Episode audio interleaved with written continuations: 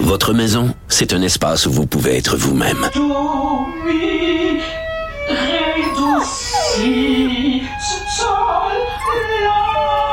Elle mérite d'être bien protégée et vous méritez d'être bien accompagné. Trouvez la protection la mieux adaptée à votre maison avec Desjardins Assurance et obtenez une soumission en quelques clics sur desjardins.com.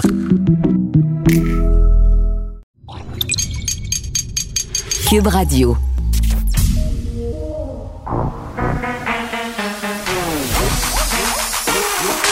Elle a une opinion sur tous les sujets. Pour elle, toutes les questions peuvent être posées. Geneviève Peterson. Cube, Radio. Salut tout le monde, bienvenue à l'émission. J'espère que vous allez bien. Je vous dis tout de suite, là, moi, je vais pas très bien. Je suis en troisième maudit, pour ne pas dire en troisième Chris. Je pense que ça justifie de sacrer à la radio. Euh, des photos de mes enfants qui circulent dans des groupes conspirationnistes de parents qui font l'école à la maison, ça c'est non. Il y a des gens qui m'écrivent depuis ce matin euh, en réaction à cette chronique que j'ai écrite dans le journal de Montréal où je suggère que ça serait peut-être le temps de faire porter le masque aux enfants à l'école en tout temps, c'est-à-dire en classe aussi où je dis euh, qu'on doit aussi euh, le faire porter euh, par les tout petits. Et là, je reçois des menaces et des photos de mes enfants circulent. On va en reparler plus tard parce que vraiment, j'ai des choses à dire là-dessus. Avant, on s'en va tout de suite au point de presse de M. Legault parce qu'on franchit les 1000 cas. Aujourd'hui, évidemment, on aura ces annonces du ministre de la ministre de la Culture, Nathalie Roy. Jour après jour.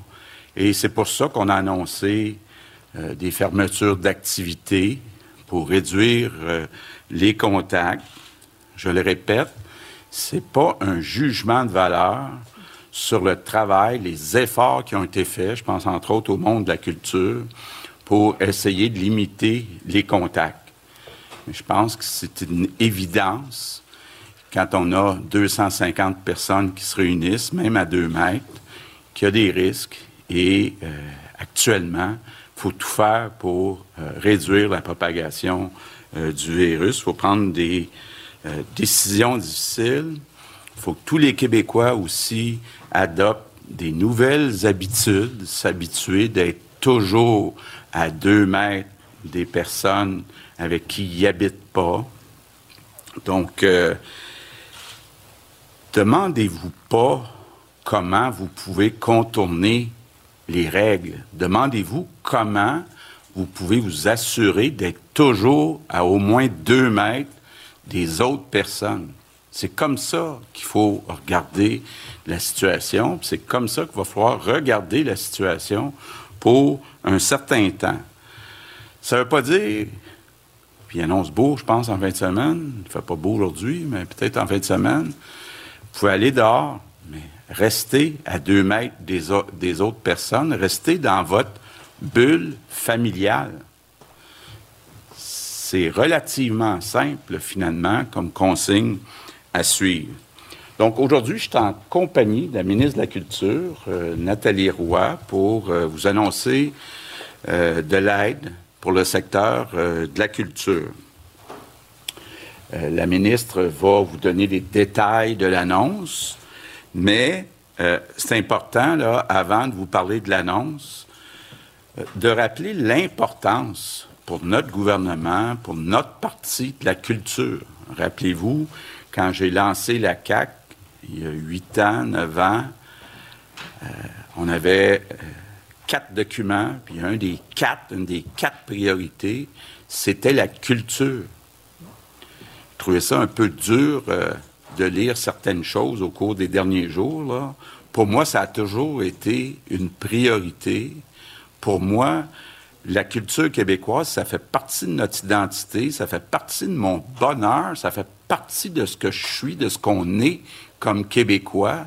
Donc, je voudrais pas que personne se pose cette question-là, à savoir est-ce que c'est une priorité pour nous? D'ailleurs, je pense qu'on l'a démontré dans les budgets euh, depuis euh, que la CAQ est au gouvernement. On a eu des, budgets records, des augmentations records euh, dans les budgets euh, de la culture, puis ça va continuer d'être comme ça euh, dans les prochaines années. Puis moi, ça m'arrache le cœur d'être obligé de prendre des décisions, là, de fermer des salles de spectacle, des théâtres.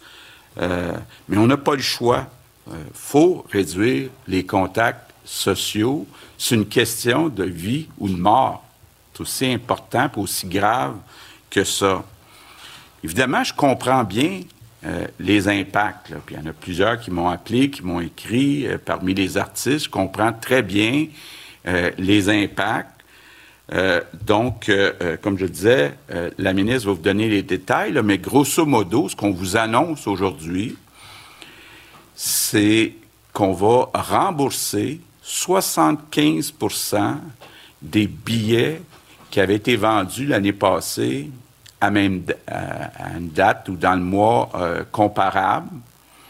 Donc, 75% des euh, revenus de billets. Donc, ça va permettre au théâtre, euh, entre autres, de payer au moins en partie leurs artistes, leurs artisans. Ça va être comme ça pour quatre mois. Donc, du 1er octobre au 31 mars, c'est en plus des programmes qui ont déjà été annoncés. Pourquoi quatre mois? J'entends déjà des personnes dire ben, c'est parce que vous pensez que ça va être fermé pour quatre mois. On ne le sait pas. On est bien honnête avec vous. on espère que ça sera juste un mois, mais j'ai été honnête avec vous depuis le début. Ça se peut que ça soit plus qu'un mois. Par contre, contrairement euh, Hier, on faisait des annonces concernant les restaurants, les bars. C'est pas la même chose dans un théâtre. On embauche des artistes, des artisans pour une saison. Donc, on peut pas couper ça au couteau euh, pour un mois. Donc, c'est pour ça qu'on y va sur cinq mois, pardon, du 1er octobre au 31 mars 2021. Euh, l'autre raison aussi pourquoi on le fait pour cette période-là, c'est parce que ça s'applique pas seulement dans les zones rouges. Ça s'applique dans toutes les zones. Là, on va s'essayer toutes les deux, Nathalie, d'expliquer ça clairement. Mais disons qu'on est dans une zone jaune qui a le droit à 250 personnes maximum. Ça veut dire qu'on va rembourser 75% de l'écart entre les revenus de l'année passée et les 250 qu'on a le droit. Si on est dans une zone rouge, ça veut dire que le nombre qu'on a le droit, c'est zéro, bien, ça sera 75% des revenus qu'on avait à la même date l'année passée. Donc, euh, l'écart, c'est entre les revenus totaux puis zéro. Donc, je ne sais pas si c'est clair, en tout cas. Je suis sûr que Nathalie va être meilleure que moi. Euh, donc, c'est un 50 millions d'argent neuf qu'on ajoute aux 400 millions que la ministre a annoncé au mois de juin. Donc, on est rendu à l'approche d'un demi-milliard de dollars d'aide spéciale pour le monde de la culture. Je termine en euh, vous disant là, comment c'est important de réduire les contacts. C'est important, je disais, il y a des vies qui sont en jeu, mais il y a un réseau de la santé aussi qui est, en, qui est fragile. Et si on veut être capable de continuer à soigner notre monde, bien, il faut que les hospitalisations arrêtent euh, d'augmenter. Donc, euh, ça, c'est très clair. Évidemment, euh, on veut que nos écoles restent ouvertes. Bon, lundi, on va faire le point avec vous sur les écoles, sur le sport aussi. donc, rien va être épargné. Là, puis je compte sur les Québécois. Là, attendez même pas les mesures réduisez, éliminez tous les contacts à moins de deux mètres avec les personnes autres que celles avec qui vous habitez. Peut-être, euh, juste avant de terminer, dire un mot sur euh, ce qui s'est produit ce matin avec euh, le chef Picard. J'ai beaucoup de difficultés à suivre le chef Picard. Ça fait deux fois qu'il fait ça en très peu de temps. Il devait, il y a quelques semaines, rencontrer Sonia Lebel, Sylvie Damour. À la dernière minute, il a annulé. Ce matin, il devait me rencontrer. À dernière minute, euh, euh, il a annulé. Euh, bon, ce qu'il nous dit, c'est qu'il nous aurait demandé d'avoir avec lui les chefs Atikamek. J'ai vérifié dans mon entourage. Jamais on a eu cette demande-là.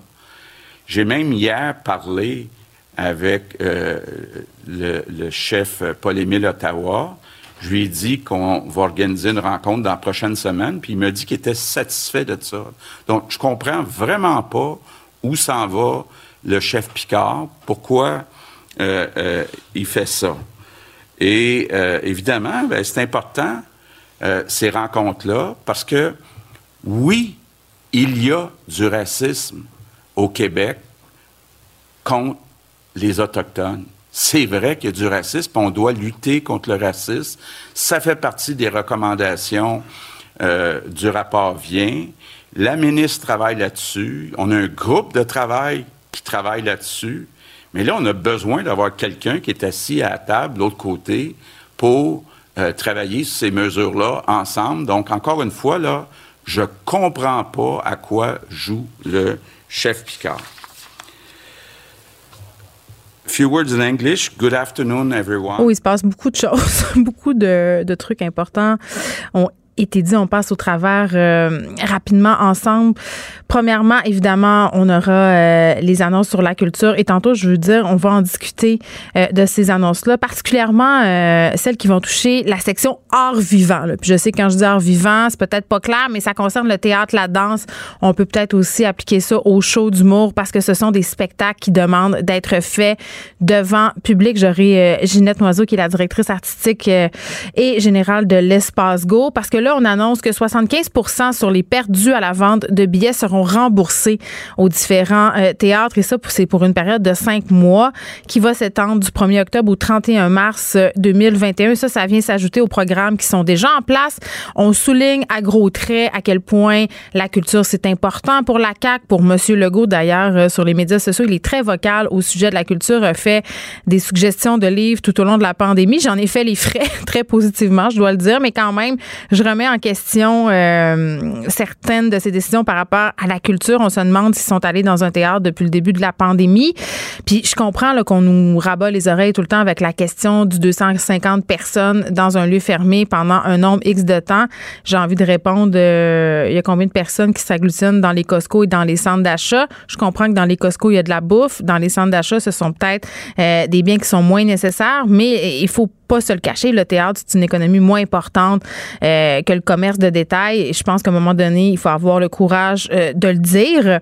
500 millions quand même d'argent neuf qui s'ajoute aux 400 millions de dollars déjà investis en culture. On ne sait pas trop euh, qu'est-ce qu'ils vont faire avec les cinémas. Peut-être que la ministre Roy aura des précisions ou que ça sera demandé pendant la période de questions.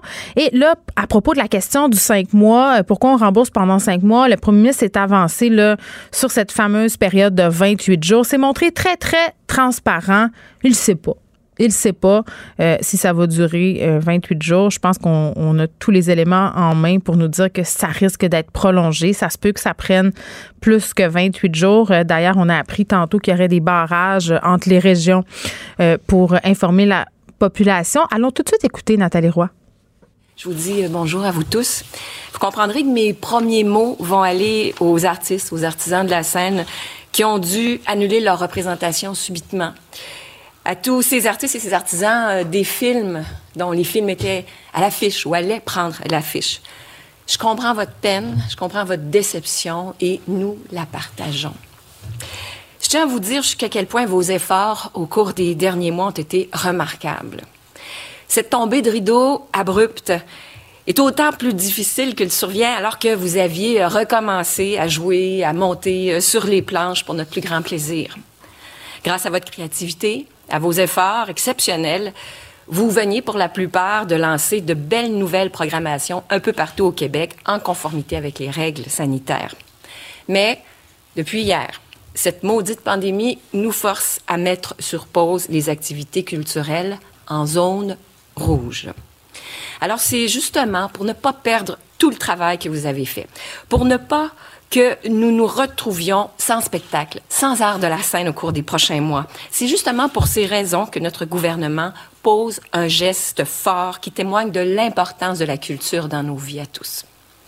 D'abord, j'annonce un soutien financier additionnel de 50 millions de dollars pour les organismes culturels qui présente des spectacles québécois dans les domaines des arts de la scène, de la musique, des variétés, de la littérature et du conte. L'objectif de cette mesure, elle est à la fois de compenser l'organisation culturelle pour l'annulation de spectacles en raison des directives en matière de santé publique et de permettre la tenue de spectacles au cours des prochains mois malgré le nombre restreint de spectateurs. C'est une mesure d'espoir qui vise à vous donner de la prévisibilité. Vous nous la demandiez, on vous la donne. En d'autres mots, nous allons compenser les organismes culturels pour les revenus de billetterie qui ne pourront être réalisés entre le 1er octobre 2020 et la fin du mois de mars 2021. Concrètement, ce que ça veut dire, c'est qu'un diffuseur ou un producteur pourrait bénéficier d'une aide financière pouvant atteindre 75 des revenus moyens de billetterie qu'il aurait normalement touché sans pandémie, et ce, si les spectacles sont annulés, reportés ou s'ils sont présentés devant un nombre restreint de spectateurs. Chose importante à dire ici, c'est que pour avoir droit à cet argent, les diffuseurs et les producteurs devront nous donner l'assurance que les artistes et tous les autres travailleurs reliés à cette production seront payés. Les artistes, les auteurs, les traducteurs, les compositeurs, les metteurs en scène, les techniciens, les maquilleuses et j'en passe, ils devront tous être payés. Ce 50 millions de dollars supplémentaires sera géré par le Conseil des arts et des lettres du Québec, que vous connaissez, le CALC et la Société de développement des entreprises culturelles, la SODEC, deux sociétés d'État qui sont sous ma responsabilité et à qui j'ai accordé ces sommes importantes.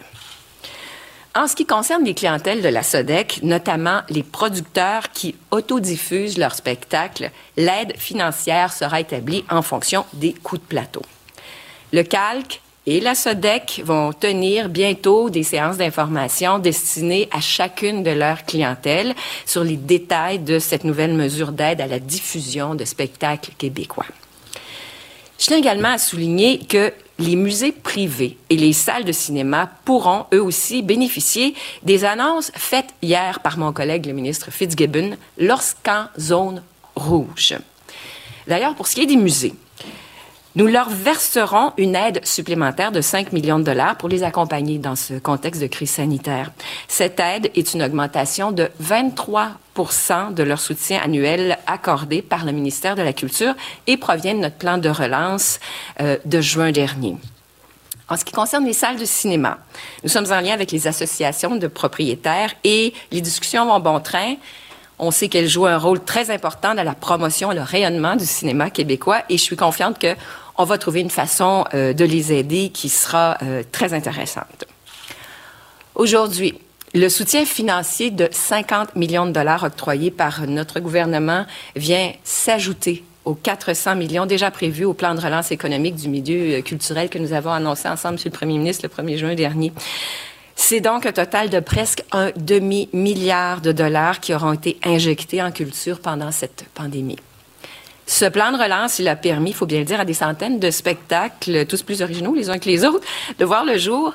Et surtout, ce plan, il a permis à des milliers de travailleurs du milieu culturel de travailler et de nous émouvoir. On n'a qu'à penser euh, au tournage, les fameux tournages des séries dramatiques qui ont pu recommencer leur production en juillet dernier. Notre mesure unique en Amérique, une mesure de garantie pour les tournages, nous a permis d'avoir de nouvelles émissions de télévision à la rentrée, tout en ramenant sur les plateaux des centaines d'artistes et d'artisans. Collectivement, nous avons besoin de notre culture et de nos artistes pour que nous puissions continuer à être capables de nous émerveiller. C'est ça qui va nous permettre de passer à travers les épreuves. En terminant, Merci à tous les intervenants du milieu de la culture pour votre collaboration qui est exemplaire. Je vous invite tous à continuer à respecter les mesures sanitaires pour protéger la vie des personnes les plus vulnérables. Je vous remercie. Bon, comme je vous disais, on va discuter euh, de ces mesures que vient d'annoncer Nathalie Roy avec Ginette Noiseux de l'Espace Go. Avant, euh, je disais, avant que Mme Roy euh, débute son allocution, que le premier ministre, quand même, s'était avancé sur les 28 jours. tout force à croire que ça sera prolongé. Je parlais des barrages aussi qui seront mis en place, non pas pour empêcher les gens de circuler, mais peut-être davantage pour les mettre en garde, leur expliquer que les déplacements interrégionaux en ce moment ne sont vraiment pas conseillés. Le ton qui s'est quand même un peu aujourd'hui en point de presse. chantais M. Legault très ferme. il y a des rumeurs de suspension par ailleurs concernant les sports scolaires. Il nous a parlé d'annonces qui seraient faites lundi à ce sujet. Est-ce qu'on, est-ce que toutes les activités sportives euh, seront suspendues. Euh, fort est à parier que pour les sports d'équipe, ce sera la pause. Puis si on fait une pause dans les sports d'équipe au niveau scolaire, il euh, faudrait la faire dans le civil aussi. Sinon, ce serait pas très logique. Et, on va faire le point aussi lundi sur les écoles. Et quand même, par rapport à toute cette histoire euh, euh, où Madame Joyce Echaquan a trouvé la mort dans un hôpital de Joliette, euh, brasse et le premier ministre a été assez direct, interpellé le chef Picard directement. Euh, on se rappelle le chef Picard qui a annulé la rencontre qu'il devait avoir avec le gouvernement un peu plus tôt ce matin aux alentours de 10 heures, euh, prétextant euh, que cette rencontre-là aurait dû se faire avec les chefs à Tikamek. Monsieur Legault nie quand même assez catégoriquement le dit en fait qu'il était pas au courant. bref, c'est rare qu'on le voit s'adresser directement comme ça. Est-ce que ça manque d'élégance? Je le sais pas. C'était assez spécial. J'avais l'impression qu'on l'avait notre linge sale euh, devant la population et en même temps, euh, peut-être qu'on aurait pu euh, parler de, de cette histoire-là de réunion annulée avec plus d'élégance du côté de M. Legault, alors qu'on sait que la situation en ce moment, elle est explosive. Peut-être que ça aurait nécessité davantage de gants blancs, mais quand ça, c'est ma lecture des choses. Geneviève Peterson. Elle réécrit le scénario de l'actualité tous les jours. Vous écoutez Geneviève Peterson. Cube Radio. On parle avec Nicole Gibault. Salut Nicole. Bonjour Geneviève. Bon, euh, évidemment, on se parle euh, de cette affaire Joyce et Echaquan, le premier ministre qui vient quand même de faire une sortie euh, à ce sujet-là par rapport à cette rencontre avec le chef Picard qui est refusé. Ça brasse, là, il y a la famille de Madame Echaquan qui va se tourner vers la justice pour obtenir réparation. Il y a des avocats qui se sont saisis de l'affaire. Oui, effectivement. Puis, je pense qu'on n'est pas tellement surpris d'entendre qu'il y aura probablement des poursuites judiciaires. Évidemment, on pense des poursuites civiles, c'est sûr, si l'avocat, euh, un avocat civiliste là, qui euh, prendra des dispositions mm. euh, pour poursuivre. C'est normalement c'est l'hôpital parce qu'évidemment ces personnes-là, quand on parle d'infirmières, quand on parle de préposés, ce sont des, des personnes qui sont en lien de d'emploi avec l'hôpital. Donc ça serait dirigé normalement vers l'hôpital.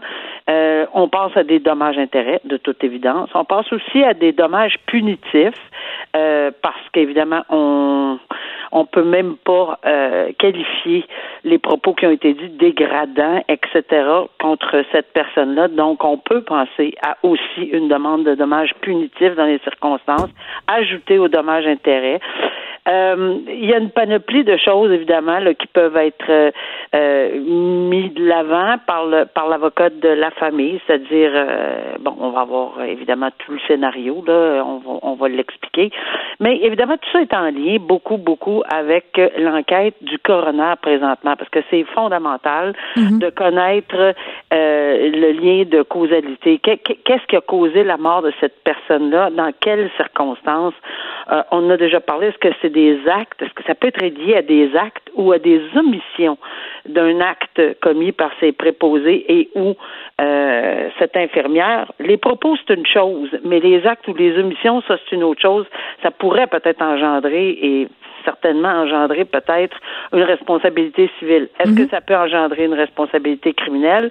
Ben, encore une fois, tout va dépendre de l'enquête du coroner et euh, qui va être approfondie pour savoir les, les causes du décès.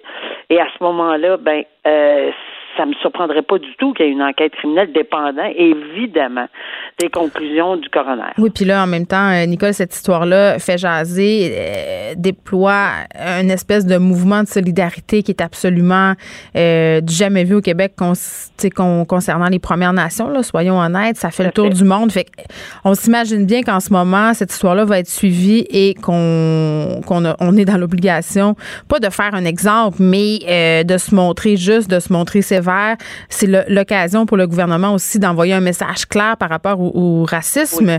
Et je me demande, euh, je me demande, Nicole, quand est-ce que que le PM euh, va enfin reconnaître l'existence et utiliser les termes racisme et systémique collés ensemble, puisque c'est la conclusion, une des conclusions du moins du rapport vient. Il y a plusieurs politiciens qui n'osent plus, en fait, qui osent enfin le dire, euh, des gens dans la population aussi. je trouve, je trouve qu'on, du côté de M. Legault, on est encore sur la pointe des pieds et moi, personnellement, je trouve ça un peu déplorable et je trouve que ça envoie un bien drôle de message euh, aux populations autochtones. Ben, c'est sûr que c'est toujours délicat ces questions-là, puis je pense que euh, on peut avoir tous et chacun une opinion là-dessus, évidemment. Euh, mais c'est certain que de euh, ce dossier-là, cette cause-là, cette personne-là, avec ce qu'on voit, ce qu'on entend présentement, puis là on l'associe au nombre de minutes, on comprendra pourquoi. Sept minutes et 30 secondes, et pour George Floyd aux États-Unis, c'était huit minutes. C'est la durée des vidéos. C'est exactement. C'est la prise de vidéo parce que probablement, euh, on s'en cachera pas, la Geneviève, on l'aurait pas su. Si ça n'avait pas été de cette vidéo-là, comme aux États-Unis, si ça n'avait pas été de cette vidéo-là, ben, c'est sûr que ça, ça soulève une tollée de discussion, une tollée. Puis il faut vraiment faire un acte de contrition puis se dire, ben écoutez, on est malheureusement euh, encore pris dans un, un problème de cette nature-là, même après euh, le, le rapport sur la commission vient etc. Même si c'était ça a emboîté le pas là puis c'est quand même un travail comme dans le cas de comme dans le cas de, de George Floyd Nicole Joyce Echaquan est devenu l'emblème d'un problème qui perdure depuis longtemps est devenu le symbole euh, de cette cause là et on, le voit là des témoignages qui, qui commencent à sortir qui fusent. Donc vraiment euh, tous les yeux seront tournés sur ces enquêtes là OK. Là, parlons euh, de ce qui se passe dans un cas de fraude. Et je lisais euh, cet article de la presse où on résume l'affaire, puis littéralement, j'avais l'impression d'être dans la section cinéma du journal. Tu sais, parce que là, tu as, une histoire qui implique la Grande Roue de Montréal, une, un disque dur volé, une menace euh, d'extorsion, de chantage par rapport euh, à des images sexuelles, euh, des millions de dollars qui sont détournés. Et là, pour faire une courte histoire avec une très longue histoire, là, c'est Jeff Jorgensen, sa famille a été propriétaire de la Grande Roue. Et lui, en fait, il le fait de l'extorsion avec un sur un homme d'affaires tunisien avec aussi les membres de sa famille, c'est-à-dire il menaçait cet homme d'affaires-là, les membres de sa famille qu'il disait en fait, c'est que s'il euh, ne le payait pas, il allait révéler euh, des vidéos, des photos, des préférences sexuelles à ses contacts, au gouvernement tunisien, euh, à des endroits qu'il fréquente. Il a même menacé de faire un site internet avec toutes ces affaires-là dessus. Et là, bon, la, la, bonne nouvelle là-dedans, c'est qu'il s'est fait épingler. Il s'est fait épingler, puis j'ai tellement eu le même.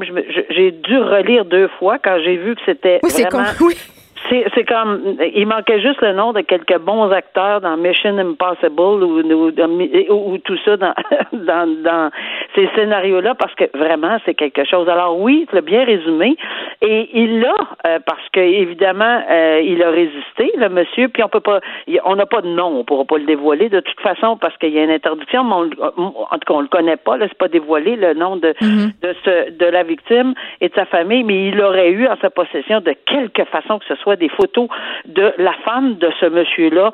Euh, bon, écoutez, des photos euh, compromettantes. J'imagine, euh, compromettantes. De sa, et, et, il en aurait euh, parce qu'il a résisté, le monsieur, la victime. Il a appelé la police. C'est ça. Et lui s'en est rendu compte. Mais là, euh, on ajoute là-dessus qu'il il l'avait presque à l'aéroport parce qu'il s'en allait à Paris pour rencontrer telle personne. Et là, ils l'ont manqué à Paris, mais c'était que partie remise. faut dire que le SPVM a quand même fait, euh, parce que c'est ce que je vois, là, que c'est le, SPVM qui est intervenu là-dedans a quand même fait un, travail incroyable parce qu'ils l'ont épinglé. Et ce monsieur-là, ça n'avait pas été de, de, de cette enquête-là. Puis souvent, c'est pas facile, ces enquêtes-là.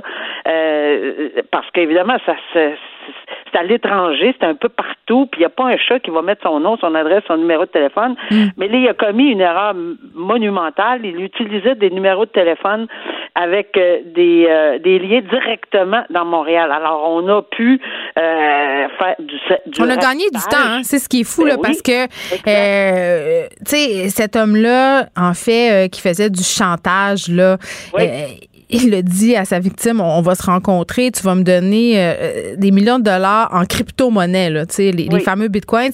Et le SPVM dit à la victime, gagner du temps.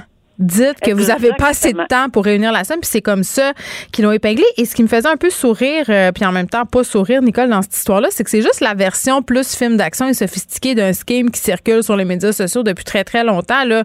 Combien de personnes l'ont reçu, ce courriel-là, où ça dit euh, on a des photos de vous euh, en train de regarder de la porno, ou on a des images de vous compromettantes. Si vous ne virez pas 200$ pièces à tel compte par Western Union, j'envoie ça à tous vos contacts. il y a plein de gens qui se font prendre parce qu'évidemment, quand vient question de la vie intime, ben, on veut pas que ça se retrouve n'importe où, là. Oui, et quand ça touche pas la vie intime, ben on, on reçoit des appels ou bien non des, des courriels à l'effet que on va se faire arrêter par quelqu'un parce que bon, en lien avec les impôts, on a oublié 4 piastres ou 100 piastres et là ils nous envoient quelqu'un euh, pour nous arrêter, tu sais. Euh, ils trouvent quand c'est pas euh, une question de sexe, une question d'argent, c'est une question de, de confiance avec les il y, a rien qui essaie pas là, c'est c'est inimaginable. Euh, on on peut jamais deux trois pas en avant, euh, même si on l'atteint, euh, il, il, se tourne sur un dissous, comme on dit, là, puis c'est ce qu'on dit dans cet article-là, puis il recommence sur un autre volet.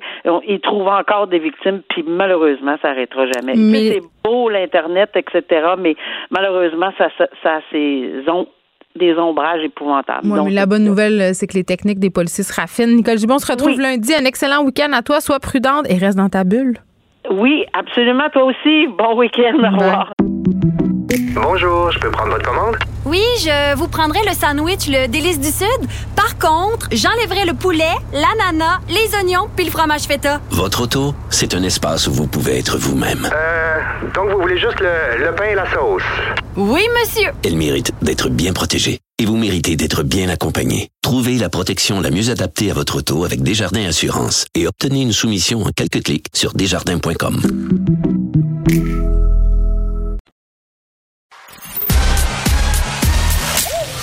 Geneviève Peterson.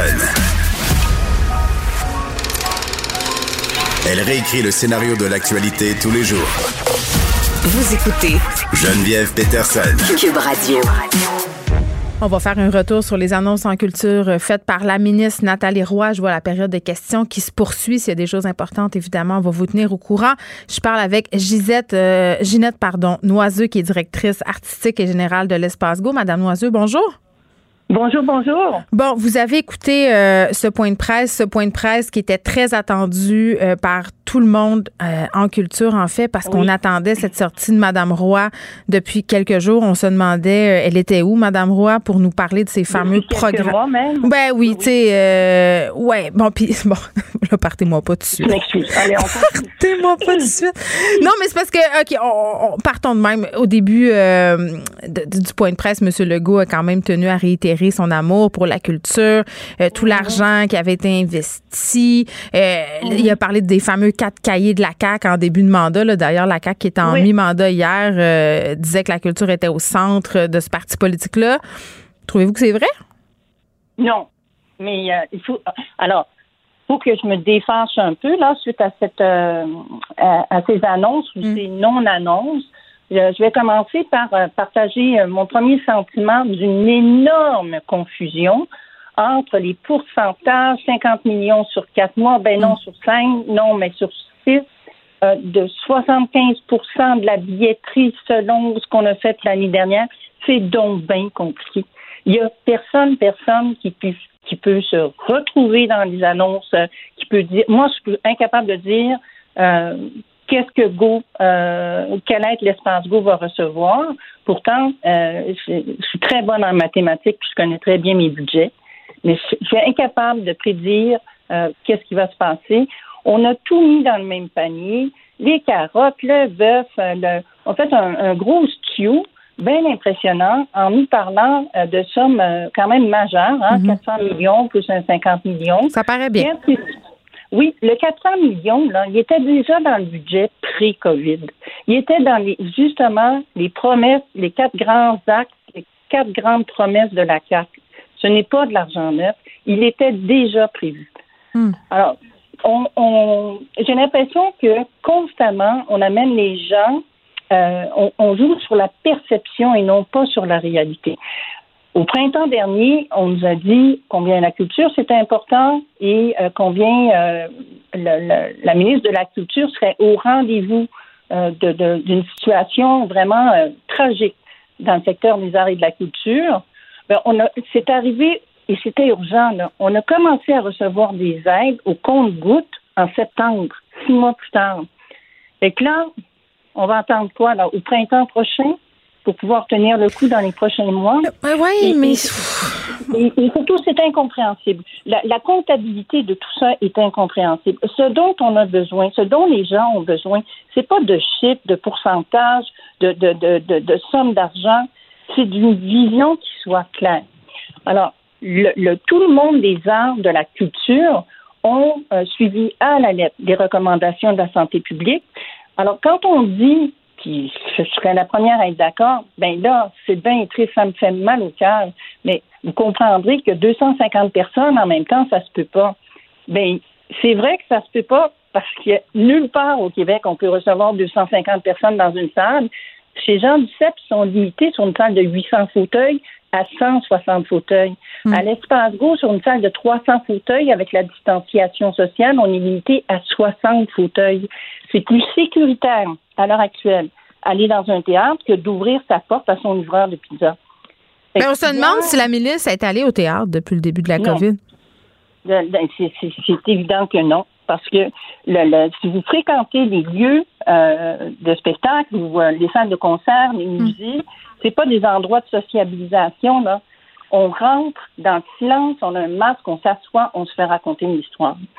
Et il va falloir aussi, c'est incompréhensible pour le milieu que les gyms soient ouverts, que Ikea soit ouvert et que l'art et la culture dans une dans une, une époque où on commence à, à- en ce moment à vraiment euh, ressentir le, le, le- le désarroi et la détresse psychologique des personnes, que l'on ne considère pas euh, les arts et la culture comme ils viennent de le faire euh, en, en Espagne, par exemple, à- lors de la deuxième vague, comme un service essentiel pour la santé publique. Comme il y a bien des gens, quand même, euh, Madame Noiseau, qui, qui disent écoutez, là, les artistes en ce moment, là, on s'entend-tu que c'est pas un service essentiel d'aller au théâtre, d'aller voir un spectacle?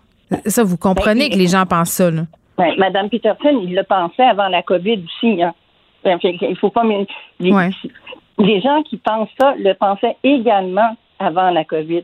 Pensaient également que euh, les arts et la culture, c'est un luxe dans une société privilégiée. Mais dans les pays les plus pauvres, les arts et la culture, c'est à peu près ce qu'il y a de plus vivant. C'est ce qui tient les gens ensemble. Euh, Puis quand M. Legault dit qu'il n'y a pas de hiérarchisation et que. ouais. oui, oui, je vous écoute.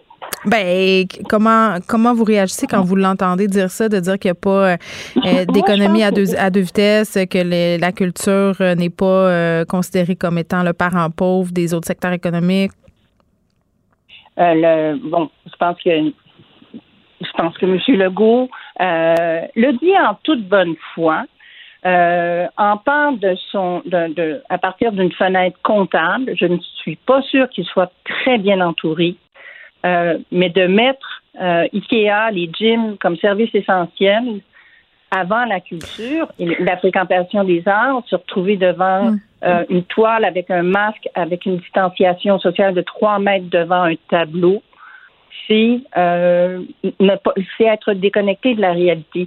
Mais je pense tout de même que c'est quelqu'un qui a du bon sens, qui a pu nous le prouver à, à quelques reprises. Euh, là, les annonces d'aujourd'hui, c'est tellement confus que c'est difficile de les commenter. Euh, mais euh, j'espère vraiment qu'il y a un chemin qui va se faire pour comprendre que à quel point c'est important pour la population de pouvoir savoir que dans sa semaine, il va aller voir un film. Assis tout seul sur son banc, avec trois fauteuils qui le distancient de l'autre personne. En gardant son masque, au pire, moi, c'est ce que je suggérais. Euh, Absolument. là, vous, vous dites euh, peut-être que M. Legault n'est pas bien entouré. Est-ce que Nathalie Roy est la femme de la situation? Euh, poser la question, c'est y répondre. Ben, je vous la pose la question, il va falloir que vous y répondiez, pas Ben, par la- une question. ben, la, la situation est catastrophique. Euh, donc, euh, la situation ne s'est pas améliorée. Est-ce que c'est sur les épaules seulement de Mme Roy euh, ou est-ce que c'est un gouvernement qui, en ce moment, euh, est partout et nulle part à la fois? Est-ce qu'elle a vraiment une écoute? Est-ce qu'elle réussit à se rendre, euh, à se faire entendre de ses ministres? Parce que là, ça va être une grosse partie de bras, c'est évident, Hmm. entre les différents ministères. Euh, Est-ce que cette écoute-là est là? Je ne sais pas. Je ne sais pas c'est quoi les difficultés euh, que Mme Roy rencontre, mais c'est certain qu'elle en rencontre pour être si peu entendue. Moi, j'ai une question pour vous, euh, Madame Noiseux. Tantôt, on, bon, quand on parlait des sommes qui, qui vont être distribuées dans, au sein des différents organismes, on a fait allusion au fait que ce serait très important euh, afin que les organismes puissent se revendiquer de ces sommes-là, qu'ils puissent prouver que les artisans des spectacles, que les artistes euh, soient rémunérés euh, pour le travail euh, qui devait être fait, qui a été fait. Et, ce qui circule beaucoup dans le monde du théâtre en ce moment euh, et dans d'autres milieux aussi euh, où il y a des arts de la scène, c'est que les artistes euh, puis certaines compagnies n'ont toujours pas été payés par rapport à ce qui avait été promis pendant la deuxième vague. C'est ce que euh, pendant pendant la première vague, pardon. C'est ce que c'est vrai? Bien, je vais parler pour l'espace Go, puisqu'en plus, on l'a, on l'a publié. Euh, c'était une lettre ouverte dans les journaux. Euh, nous, on a fait la- le choix à l'espace Go de payer tout le monde. Euh, ça, ça veut dire que le- l'espace Go va être très, très fragilisé financièrement. Mais on a nous, notre choix, on a un conseil d'administration. Ça va nous prendre plusieurs années avant de nous en remettre. On va s'endetter, mais on a des outils un artiste là, qui s'endette, qui n'est pas capable de payer son loyer, là, qui est obligé d'aller à la banque là, avec au- aucune perspective de revenu à l'horizon, euh, il n'y en a pas d'outils. Lui, il s'endette vraiment, vraiment. Maintenant, on a reçu tellement de messages confus euh, au printemps dernier nous disant payez les artistes, mais euh, faites pas de déficit. Ben là, tout est fermé, il n'y a plus de revenus, il n'y a plus de campagne de levée de Mais il y a beaucoup de théâtres qui sont en déficit en général tout le temps. Non, ça c'est Ben. ça, c'est une fausse perception. Ça aussi c'est une fausse perception. Euh, les institutions théâtrales au Québec sont euh, gérées de manière euh, impeccable. Euh, les, les- n'importe quel vérificateur, nos planchers sont tellement propres, nos livres sont tellement propres qu'ils peuvent manger à terre. Il y a, c'est une fausse perception de penser que euh, on est en déficit euh, de manière euh, endémique. Euh, en plus, on Donc ça des- va bien, ça va bien le milieu théâtral parce que ce qu'on entend nous, c'est qu'on n'a pas d'argent, que ça va mal, que c'est pas payant, que vous avez besoin de plus d'argent. Non, attention, on y arrive sur la peau des fesses en faisant des volants avec des salaires de misère, Mhm. mais euh, on n'est pas des gens qui s'endettons. Euh, on est très prévoyants. Je comprends.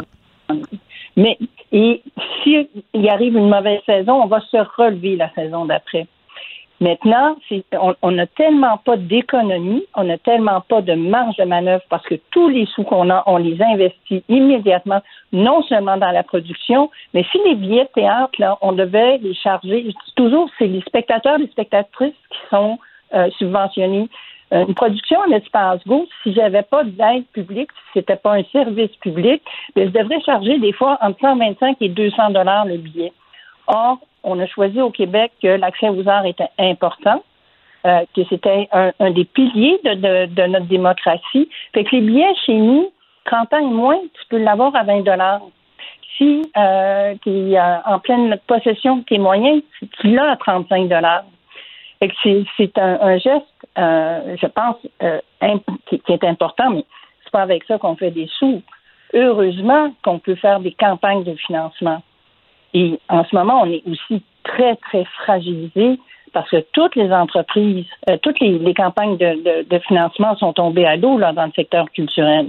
Ça représente à l'espace Groupe près de 30% de notre budget annuel. Et là, bon, on nous a ben, les aides en ce moment, si on tient le coup, là, hon- honnêtement, là, c'est grâce à Ottawa. Les aides, euh, les subventions euh, au salaire. euh, c'est par là où on a réussi. Puis le Conseil des arts du Canada, faut le reconnaître, a réagi très, très vite. OK, mais je vous repose ma question, euh, Madame Loiseau. Est-ce que c'est vrai qu'il y a des artistes qui n'ont toujours pas été payés? Je crois que oui, oui, c'est vrai. Parce qu'il y a des compagnies, euh, s'ils payent des artistes, ne sont pas capables de payer la prochaine production parce que les argents promis ne sont pas rentrés. Alors, oui, c'est vrai. Puis qu'est-ce qu'on va faire pour ces artistes-là? Parce que ce qui fait vivre les théâtres. C'est. C'est scandaleux. C'est, euh, je connais des gens qui, sont des femmes euh, vraiment des seniors, euh, parce qu'on parle des artistes, mais des travailleurs culturels, il y a les, les régisseurs, les assistantes metteurs en. Tout ce qui gravite autour d'une pièce. On voit, on pense à ceux qui sont devant, mais il y a beaucoup de monde derrière aussi. Qui sont aux banques alimentaires en ce moment. une autre des conséquences du manque de vision mm c'est qu'on perd des corps de métier. Beaucoup, beaucoup de personnes se réorientent. Euh, l'année prochaine, ça va être difficile de monter des spectacles de la même qualité que qu'on était à laquelle on a habitué les publics, parce qu'on va être en manque euh, de, personnes compétentes dans tous les secteurs, que ce soit les ateliers de décor, les ateliers de costumes, euh, que ce soit maquillage, technicien. Mais je trouve, ça, je trouve ça quand même étrange que le gouvernement prenne la peine de dire il va falloir s'assurer que l'aide financière aille vraiment aux artistes et aux artisans des arts vivants. Moi, comme, comme citoyenne, là, je me dis, là, là, pour que le premier ministre prenne la peine de le dire, c'est parce qu'il doit y avoir pas mal d'endroits où l'argent s'est jamais rendu. Et ça, moi, personnellement. Euh, oui, parce que l'argent n'est jamais arrivé. Alors, il faut aussi euh, mettre cette équation-là. Il y a certainement des compagnies qui étaient plus fragiles, mais l'argent est jamais arrivé. Euh, on n'a jamais eu d'argent pour euh, payer les contrats qu'on a annulés. Et moi-même, comme créatrice, j'ai travaillé dans l'année passée où je n'ai pas été payé mon plein cachet à partir du moment où ça a été fermé, alors que mon travail de conceptrice était terminé. Je sais exactement de quoi il s'agit. Bon, en attendant, on va vous souhaiter bonne chance pour démêler tout ça. Ça ne me semble pas être très, très clair, euh, les nouvelles euh, directives de la ministre de la Culture, Nathalie Roy. Euh, là, vous lancez ce projet Je suis une femme d'octobre pendant 28 jours pour souligner, entre guillemets, le reconfinement culturel. C'est quoi ça? Je suis une femme d'octobre souligne 50 ans de manifestations de femmes, de luttes de femmes euh, à partir de, des années 70. Alors, évidemment, les années 70 ont fortement marqué nos, nos imaginaires, mais on a, on a toujours le sentiment que les grandes actions ont été initiées par des hommes.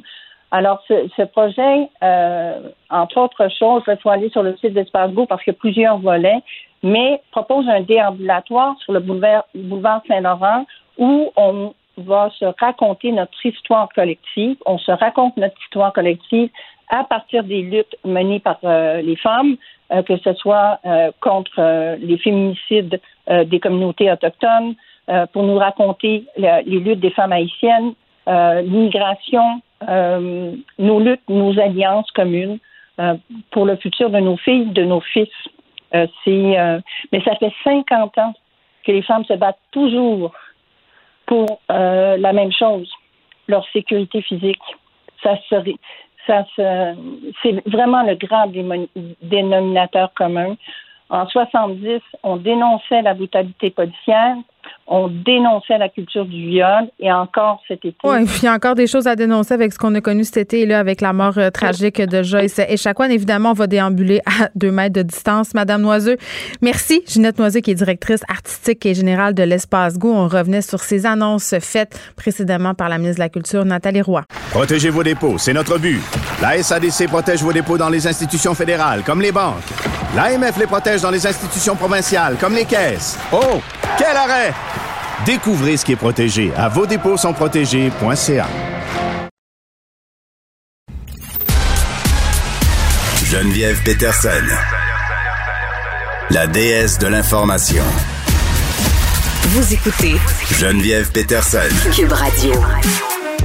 Comment ça se passe dans nos salles d'opération? Est-ce que les délais sont acceptables? J'en parle avec le docteur Michel Carrier, qui est directeur du département de chirurgie de l'Université de Montréal. Docteur Carrier, bonjour. Bonjour.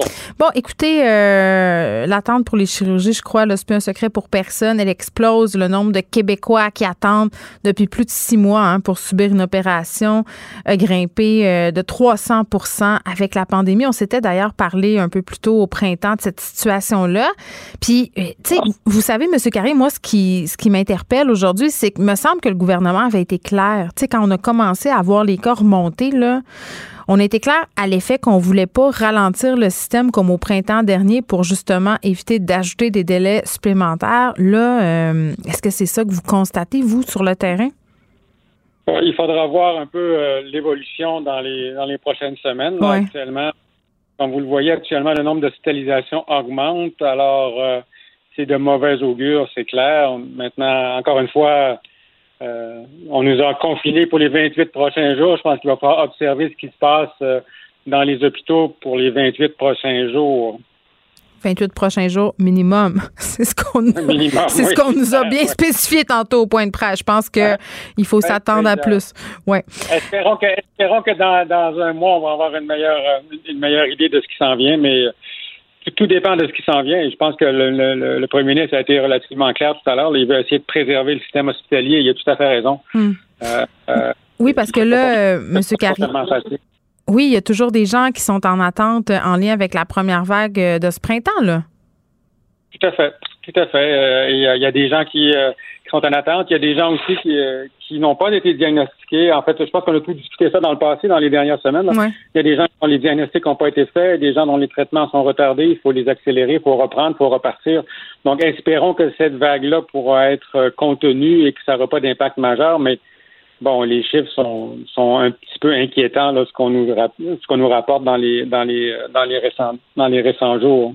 Puis quand vous dites qu'il y a des retards dans les diagnostics, ça, j'imagine, docteur Carrier, que ça donne euh, des résultats pas toujours agréables, c'est-à-dire des gens qui se pointent euh, et dont l'état s'est dégradé, qui nécessitent des soins plus lourds, euh, la convalescence qui est plus longue. Vous avez tout à fait raison. L'hôpital Maisonneuve-Rosemont, cette semaine, ra- rapportait que le- leur salle d'urgence était pleine et puis qu'il fallait se présenter seulement si on est très, très, très, très malade. Euh, mais ça, ça reporte les traitements, ça repousse les choses et, euh, à un moment donné, il va falloir y faire face. C'est pour ça que le, gouvernement euh, est un petit peu mal pris dans tout ça. Là. Plus il y a une augmentation de cas, euh, plus le système hospitalier va être taxé et plus il faudra plus il faudra concentrer sur le COVID et, et délester le reste. Alors ça, c'est c'est très difficile. C'est pour ça que les mesures les mesures sont loin d'être faciles non plus. Là. Je parlais des 28 prochains jours de confinement, c'est pas très agréable dans le milieu montréalais, mais mais probablement que- qu'ils ont raison de faire quelque chose parce qu'il faut protéger le système hospitalier si possible. Là, j'ai une question de base. Là. Je veux juste qu'on se rappelle le pourquoi du comment. Là. Pourquoi on ralentit, si on veut, euh, les salles d'opération, les interventions? Est-ce que c'est parce que, justement, on veut éviter le va-et-vient pour pas contaminer les gens à la COVID ou c'est parce que vraiment le personnel qui est habituellement affecté à ces interventions-là, il est comme redistribué ailleurs? Pourquoi, dans le fond, c'est ça la, la réalité en ce Euh, moment? Ben, si vous, plus vous hospitalisez des gens pour la COVID, plus vous, vous occupez les lits. Donc, les lits, on- ils peuvent pas servir pour l'hospitalisation des patients, ils peuvent pas servir pour l'hospitalisation euh, des personnes habituelles. Et plus vous mettez des gens aux soins intensifs, ben euh, souvent, euh, dans certaines interventions chirurgicales majeures, vous avez besoin des soins intensifs. Donc, plus vous utilisez vos soins intensifs, ben, moins il y a de place pour la chirurgie conventionnelle et plus il faut canceller ce qu'on fait habituellement. C'est une question de c'est une question de lit et de volume. C'est relativement simple. Hein? Si euh, plus vous avez euh, plus vous hospitalisez de gens euh, pour la COVID d'urgence, ben moins vous allez avoir de disponibilité pour faire le reste, pour faire les autres cas que vous faisiez d'habitude. Alors, on va pas canceller les urgences, mais, mais on va on va reporter tout ce qui est chirurgie relativement élective dans le système. Oui, puis il y a un truc qui m'a fortement interpellé ces derniers jours dans certains articles qu'on a pu lire par rapport à cette situation-là, c'est c'est la question des gens qui souffrent, majoritairement des personnes âgées. Puis, puis moi, ça me touche personnellement. Il y a quelqu'un dans ma famille en ce moment qui a un cancer des os, qui devrait avoir des interventions et qui sont sans cesse repoussées. Le résultat de tout ça, c'est augmentation des médicaments, souffrance, douleur. Il y a des gens chez eux qui dépérissent et ça, moi, ça me révolte. Ben, toute la chirurgie, euh, tous les gens qui attendent de chirurgie orthopédique, de reconstruction de genoux, de, de hanches, etc. là, Évidemment, c'est douloureux ces choses-là. Euh, tous les patients qui, sont en, en oncologie pour cancer, mais vous savez, on n'a pas le choix. Là, a- si vous avez 1000, 1000 lits et vous en prenez 500 pour le COVID, ben, il vous en reste moins pour faire le, le- le reste. C'est pour ça que le ministère, c'est pour ça que le gouvernement insiste tant sur les mesures euh, actuellement qui sont extrêmement désagréables pour l'ensemble de la population, mais il faut préserver le système hospitalier parce que sinon, on va faire que les COVID dans les hôpitaux et là, il n'y aura pas de place pour, pour le reste. Alors, euh, c'est pas, une- c'est pas une solution. En fait, je ne voudrais pas être à la place du premier ministre.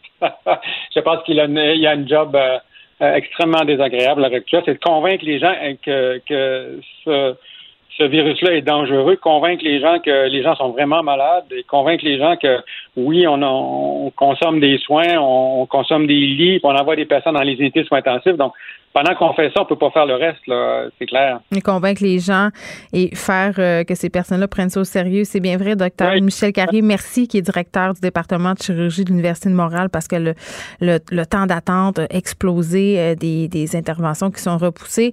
Et j'en profite euh, de cette sortie du docteur Carrier par rapport à la responsabilisation des gens, là, de comprendre qu'en ce moment, chaque geste compte parce que nos hôpitaux vont être engorgés, puis ça, ça donne des situations insoutenables. Souvent, on a tendance à, occulter euh, ces réalités-là. On pense à nous. J'arrête pas de voir des messages circuler sur les médias sociaux des personnes seules qui disent ah ça va être trop dur, 28 jours, je suis pas, pas certaine ou je suis pas certain de comment je vais faire pour passer à travers. Et là, les gens euh, décident un peu d'adapter euh, les règles de santé publique à leur situation. Tout le monde se fait le juge là, de leurs facteurs de risque. Puis d'ailleurs, tantôt, le gouvernement a l'air bien au fait. Le premier ministre Legault disait c'est pas le temps d'interpréter les règles puis de vous demander comment vous pourriez faire pour les contourner non, non, c'est le temps de les suivre.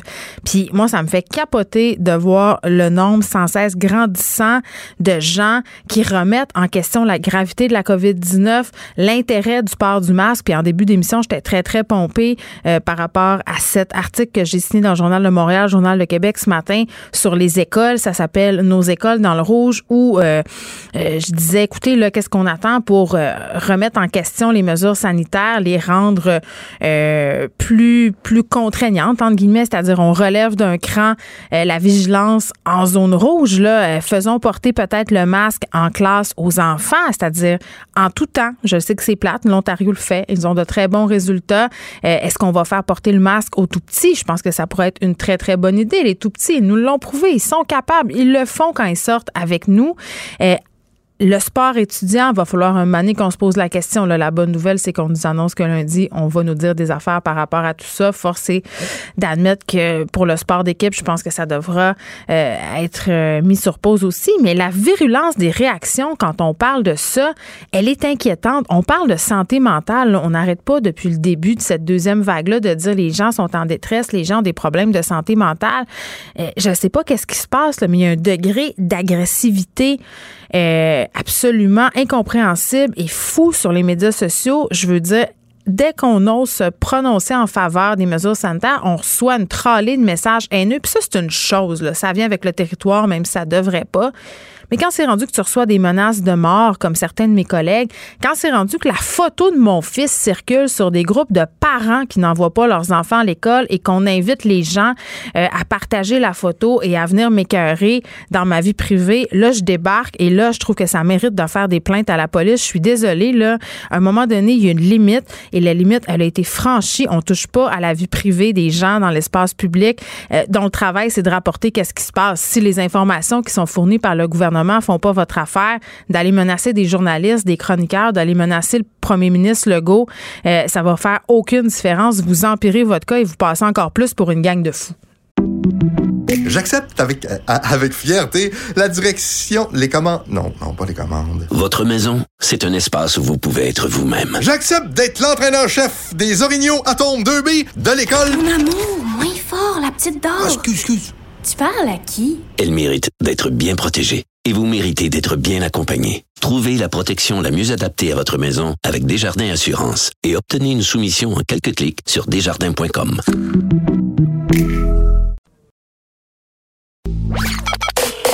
Joignez-vous à la discussion. Appelez ou textez le 187 Cube Radio 1877 827 2346. Hello. On s'en va rejoindre Pierre Nantel. Salut Pierre. Bonjour Geneviève. Grosse semaine, hein? On est tu tanné? Puis de, en plus, sur les réseaux sociaux, c'est, c'est, c'est, le, c'est le western, c'est la corrida. Je veux dire, euh, le monde tire à bout portant, puis c'est vraiment... Euh, j'en reviens pas. Moi, je pense que vraiment, tu sais, on en a déjà parlé de la vulnérabilité psychologique des gens actuellement dans la période de crise c'est frappant actuellement comment les gens se défoulent et euh, se collent taille sur les sur les réseaux sociaux. Ça n'a pas de bon sens. Je t'écoutais parler par rapport à ton fils, tout ça, ça ça va trop loin. Ben, c'est le, pour moi, c'est la ligne, c'est la ligne qui ne devait pas être franchie. Là. Je vais être bien honnête avec toi, Pierre. Je suis prête à prendre des coups pour mes idées parce que ça fait partie de mon métier, mais qu'on s'en prenne à ma famille, euh, non, ça, ça va pas du tout. Et je débarque complètement. Puis on est dans une ambiance de simili guerre civile en ce moment. Puis là, mettons des gros, gros, gros, gros, gros guillemets euh, devant guerre civile. Mais force est d'admettre qu'il y a une partie de la population qui veut rien savoir de qu'est-ce qui se passe en ce moment, qui veut pas croire non plus ce qui est dit. Et ils se font euh, très, très vocaux sur les médias sociaux. Et quand ça fait pas leurs affaires, ben, ils tombent dans la menace puis dans la violence. Et ça, c'est inacceptable. Complètement, complètement. Puis je pense que je, je suis vraiment peut-être que je suis un peu candide, mais je ne croyais pas qu'on pourrait au Québec atteindre ça. C'est-à-dire, tu es habitué de voir ça aux États-Unis, c'est ah oui, c'est, il y a beaucoup d'extrêmes aux États, puis ils sont capables du meilleur comme du pire. Au Québec, on a une grande dimension assez euh, homogène, tu sais. En tout cas, moi, en ce moment là, je suis bien contente qu'il n'y ait pas de culture du gun comme aux États-Unis, parce que j'aimerais pas voir ce qui se passe. Bon. c'est déprimant. Oui, oui, je te comprends. Puis honnêtement, puis quand ta famille ça, se retrouve euh, aux prises avec ça, c'est là, une autre histoire. Là. Mais ce sont des enfants. Ils n'ont ont rien à voir là-dedans. Ils n'ont rien demandé. Puis ils n'ont certainement pas demandé d'avoir une mère qui fait des affaires publiques. Donc, c'est là où moi, je trouve que c'est particulièrement euh, disgracieux et ça manque beaucoup de classe de la part des gens qui sont pas d'accord euh, avec une chronique dans le journal. Hey, c'est juste une chronique calmons-nous. Ben, c'est ça, mais, comment, comment les convaincre? Comment convaincre ces gens-là de changer le. le, le Leur fusil d'épaule? Ben, en tout cas, baisser, le ton un peu. C'est sûr qu'il y a beaucoup de gens qui vivent dans les réseaux sociaux. Hein. C'est devenu euh, la nouvelle cafétéria de l'école pour une madame de 43 ans mm. qui est chez elle devant son ordinateur, pour un gars de 55 qui, au lieu d'aller parler à la shop, décide de finalement clasher sur les réseaux sociaux. Ça va beaucoup trop loin. Ça démontre à quel point on a besoin de se changer les idées, puis on a besoin de se détendre, puis on parlait de soins psychologiques. Je pense vraiment que, je sais, le gouvernement en a plein les bras, là, vraiment, là, je comprends, mais honnêtement, je pense qu'on arrive devant une situation sociale qui, qui, a plein d'indices là, qui, qui, démontrent à quel point. Non, ça va pas bien, là. On a des gens qui punchent des chauffeuses d'autobus pour pas le porter le masque, il y a des, des menaces de mort contre des personnes qui sont pro-masque. À un moment donné, je pense qu'il faut plus se demander comment fédérer la population, il faut se demander comment arrêter cette hécatombe-là, puis il faut surtout euh, punir les gens qui vont trop loin en en, faisant un exemple, c'est-à-dire le premier ministre qui a porté plainte. On a eu d'autres aussi. Pascal Bérubé aussi qui a, porté plainte euh, par rapport aux menaces qu'il avait reçues. Puis tu me parlais de santé mentale. Tu sais, euh, je parlais avec euh, Ginette Noiseau tantôt de l'espace Go par rapport aux annonces de la ministre de la Culture. Euh, tu sais, le fait d'avoir fermé les théâtres, d'avoir fermé les cinémas, d'avoir fermé les salles de spectacle, les shows d'humour, tout ça, ça contribue au marasme généralisé parce que ce sont des lieux où les gens vont changer les idées, vont se détendre. Et là, on nous fait des annonces, évidemment, qui sont, bon, généreuses, entre guillemets, mais d'un autre côté, on fait miroiter que ça pourrait durer des mois. puis ça semble pas être très très, clair non plus. En tout cas, euh, Mme Noiseux semblait dire que pour elle, la façon dont cet argent-là allait se véritablement euh, jusqu'à elle, c'était pas très, très bien expliqué. Ben, en tout cas, j'ai écouté le point de presse. Moi, je dois dire, écoute, moi, je suis le premier à, péter ma coche euh, il y a deux, trois jours en disant, mais voyons, le milieu de la culture s'est montré tellement exemplaire à tous égards. Là, si j'ai bien compris, euh, au niveau sanitaire, ils maintiennent cette évaluation qu'il y a un risque de s'asseoir, donc à 200, euh, je sais pas, c'est sûrement pas 200. Moi, je maintiens que ça n'a pas de rapport. Ben, c'est ça. En tout cas, est-ce que c'était d'envoyer un signal qu'il faut que tout le monde reste chez eux? On, peut évoquer toute la vulnérabilité que ça peut faire au niveau de la population. Mais si le message, c'est en gros, on fait juste le strict nécessaire, steak, blé patate, métro, boulot, dodo, etc., mm. ben, c'est ça. Alors, ils ont quand même, je pense, annoncé un bon processus là, euh, de compensation des pertes financières pour tous ceux qui opèrent des arts, les arts de la scène, les arts vivants. Ça, là-dessus, honnêtement, euh, on peut déplorer qu'il n'y en aura pas. Mais par contre, il n'y a pas euh, d'injustice financière euh, relativement à ces pertes-là. Puis même qu'on on met un peu de, de, de, de, seed money, de mettre de quoi en dessous pour que les créateurs puissent ultimement préparer la rentrée lorsqu'on pourra réactiver les spectacles sur scène pour leur vivant, c'est super. mais en même temps, attends, attends, eh, je comprends qu'on, ça paraît bien, là, on parle de millions, on met de l'argent, mais tu sais, là, euh, en ce moment, dans le milieu culturel, il y a bien des gens qui avaient mis sur pied des productions COVID-proof, là, pendant la pandémie qui ont toujours pas été rémunérés pour leur travail. C'est comme si, tu sais, on parle souvent euh, des prêts aux entreprises, là, cette espèce de, de cadeau empoisonné, euh, des gens qui, qui, enfoncent le clou. En ce moment, dans le milieu théâtral, euh, je parle de ce milieu-là parce que c'est celui que je connais le mieux, mais ça peut être le, même cas dans, dans, les autres secteurs. on roule sur de l'argent qui est pas là et, on accumule le déficit. Tu sais, à un moment donné, quand t'as pas été payé pour le printemps, c'est pas tellement tentant de faire des shows pour le futur. T'as même pas les moyens. Ben, c'est ça. Alors, premièrement, tu as, raison, les sommes qui étaient promises là euh, depuis depuis le début de la pandémie, euh, ça, je sais pas où est-ce qu'il y, en est. On n'en a pas parlé, Mme Roy, aujourd'hui. Ceci dit, par contre, je trouve que c'est une je pense que c'est un programme euh, qui m'apparaît généreux dans la mesure où ça va compenser 75% des pertes relatives au, à, à la billetterie par rapport à l'an passé. Mhm. Honnêtement, à l'an passé, honnêtement, je pense que ça va être plus avantageux. Évidemment pas au niveau créatif, mais au niveau financier, ça va être plus avantageux que de rouler avec euh, avec 25 personnes, euh, tu sais, à rouler avec un public minimal qui ne fait, pas tes frais. Fait à ce niveau-là, c'est une bonne nouvelle. Par contre, au niveau du cinéma, moi, bien humblement, j'ai l'impression que les salles de cinéma sont considérées comme comme les restaurants, par exemple. Alors, ils vont être compensés au niveau de leur loyer, leurs frais fixes, assurance, gaz, électricité. Ouais, c'est ce qui a été dit. Est-ce que tu as compris autrement? Moi, j'ai compris la même affaire que toi, puis je me disais, mon Dieu, pourquoi faire la distinction parce que je comprends qu'on va rembourser les billetteries pour les théâtres euh, et tout, mais eux aussi ont des frais fixes, ont des frais afférents, ont des frais euh, d'hypothèque, euh, de l'électricité, oui, mais des assurances. Ça, quoi, normalement, ils vont payer leurs frais fixes, c'est leur frais de leur billetterie. Moi, et puis des subventions. ben ça, on verra bien, mais, mais, mais, mais pour les cinémas, moi, j'ai l'impression qu'ils sont gardés une porte ouverte. Moi, j'ai l'impression, je ne veux pas faire de, trop optimiste, mais. Pour les rouvrir? Ben, écoute, ils n'en ont pas parlé ou ils n'ont jamais dit pour les salles de cinéma. Ça n'a pas été dit. Ils ont dit qu'il est en train de s'entendre avec les euh, gestionnaires de salles. C'est ce, qu'ils ont, ce que Mme Roy a précisé, que les pourparlers étaient encore en cours. Oui, ah, puis on ne sait pas si les pourparlers étaient en lien avec les moyens de compensation ou autre chose. Moi, je sais ce que c'est ce que je souhaite, parce qu'honnêtement, je peux concevoir que, mettons, que tu ailles au cinéma beau bien ou dans un gros cinéma Goudzo à, à Brossard, dans les deux cas, les salles sont très bien climatisées, là, honnêtement. Là, on, on, c'est là qu'on a mis l'argent, dans le confort du spectateur, puis mm. après ça, il n'y a pas de frais. Là. Tu mets ton tu mets tu pars iPad puis tu fais rouler le film. Fait que ça m'étonnerait pas. Ceci dit, écoute, très clairement, en tout cas, il, il se garde ici là, une négociation avec les opérateurs de salles. On verra bien, puis on remarquera, écoute, tu as vu la lettre dans le devoir aujourd'hui, là. Je, ben pense qu'il y a 300 personnes qui ont signé ça quand même. C'est spectaculaire. Ah, tu as vraiment tout un milieu qui dit, écoutez, vraiment, le cinéma, on, on, fait, on accepte le compromis de dire que le théâtre, sur l'art vivant sur scène est peut-être moins euh, que, que, je dirais contrôler qu'une projection d'une œuvre cinématographique. En tout cas, je trouve que c'est une bonne nouvelle pour le milieu de la culture. C'est pas une bonne nouvelle en général au niveau créatif, mais je pense qu'il y a eu du respect là-dedans. Puis honnêtement, Madame, euh, Madame Roy a tout fait là, pour rattraper la POC. Puis euh, je pense que le programme est généreux. Puis on, je suis rassuré pour le, tous nos créateurs des arts vivants. Eh bien. Pierre Mantel, merci. Bon week-end. salut, toi aussi. Bonne fin de semaine. Bonne chance. Bye.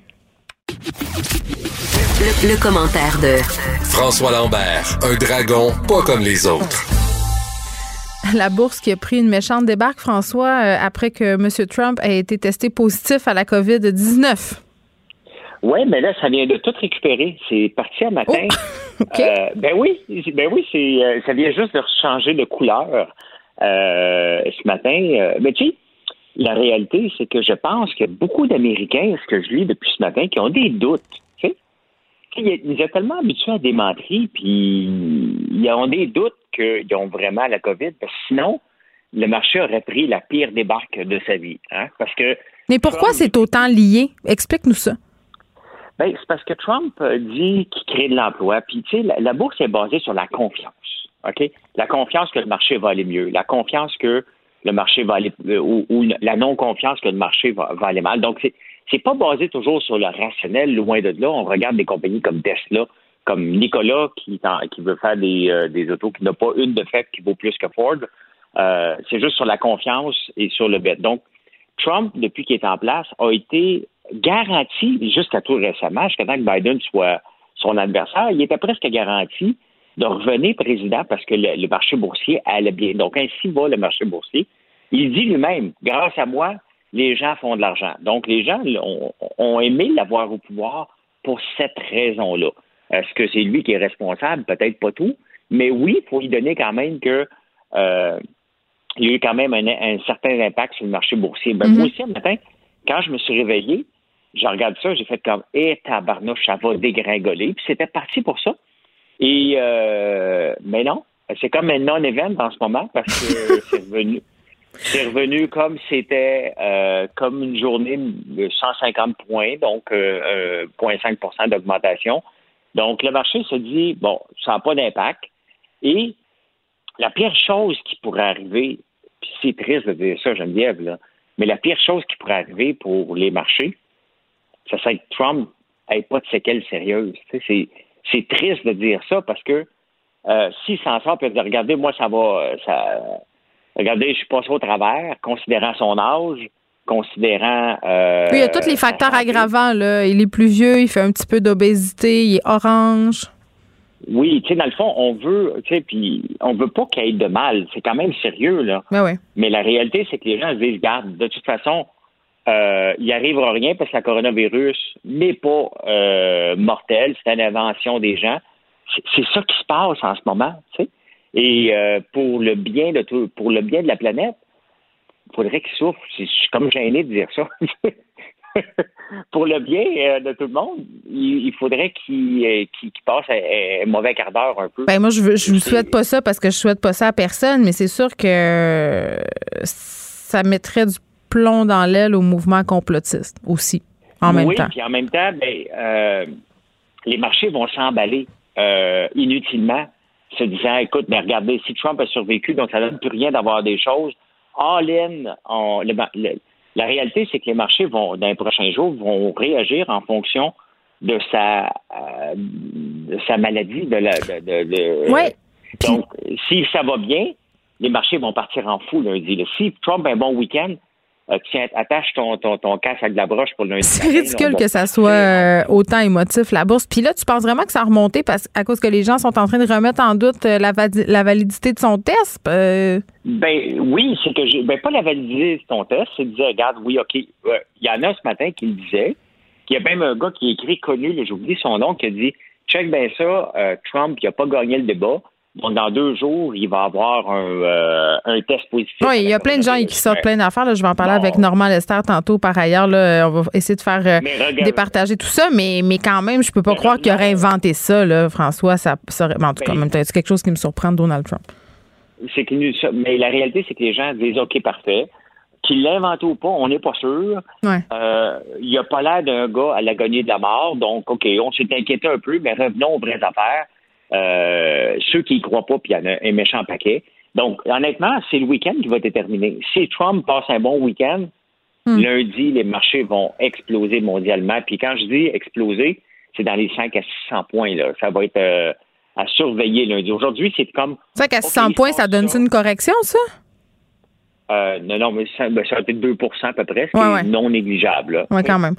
OK. Euh, si on se fiait sur cette année 2020 euh, pour quoi que ce soit, je pense qu'on va être déçus, surtout en ce qui a trait aux augmentations de salaire. Là. Je pense pas que les patrons vont augmenter leurs employés cette année. Non, puis tu sais, c'est un bon message pour les syndicats. C'est que des fois, tu sais, on, ils attendent pour négocier avec la convention, puis ils veulent aller tirer la, la, la, la, couverte trop de leur bar. En ce moment, euh, c'est pas le moment d'aller négocier. Puis dans le fond, les augmentations de salaire sont souvent basées sur l'inflation plus une, prime. Donc, l'inflation, on la veut toujours en bas de 2% et souvent, le gouvernement va, va pas juste le gouvernement, les employeurs à mm. large vont dire, bon, regarde, tu vas avoir 1,5% mais pas cette année. Là, on pense qu'il n'y en aura pas. Dans 20% des entreprises, il n'y en, aura pas d'augmentation de, de salaire.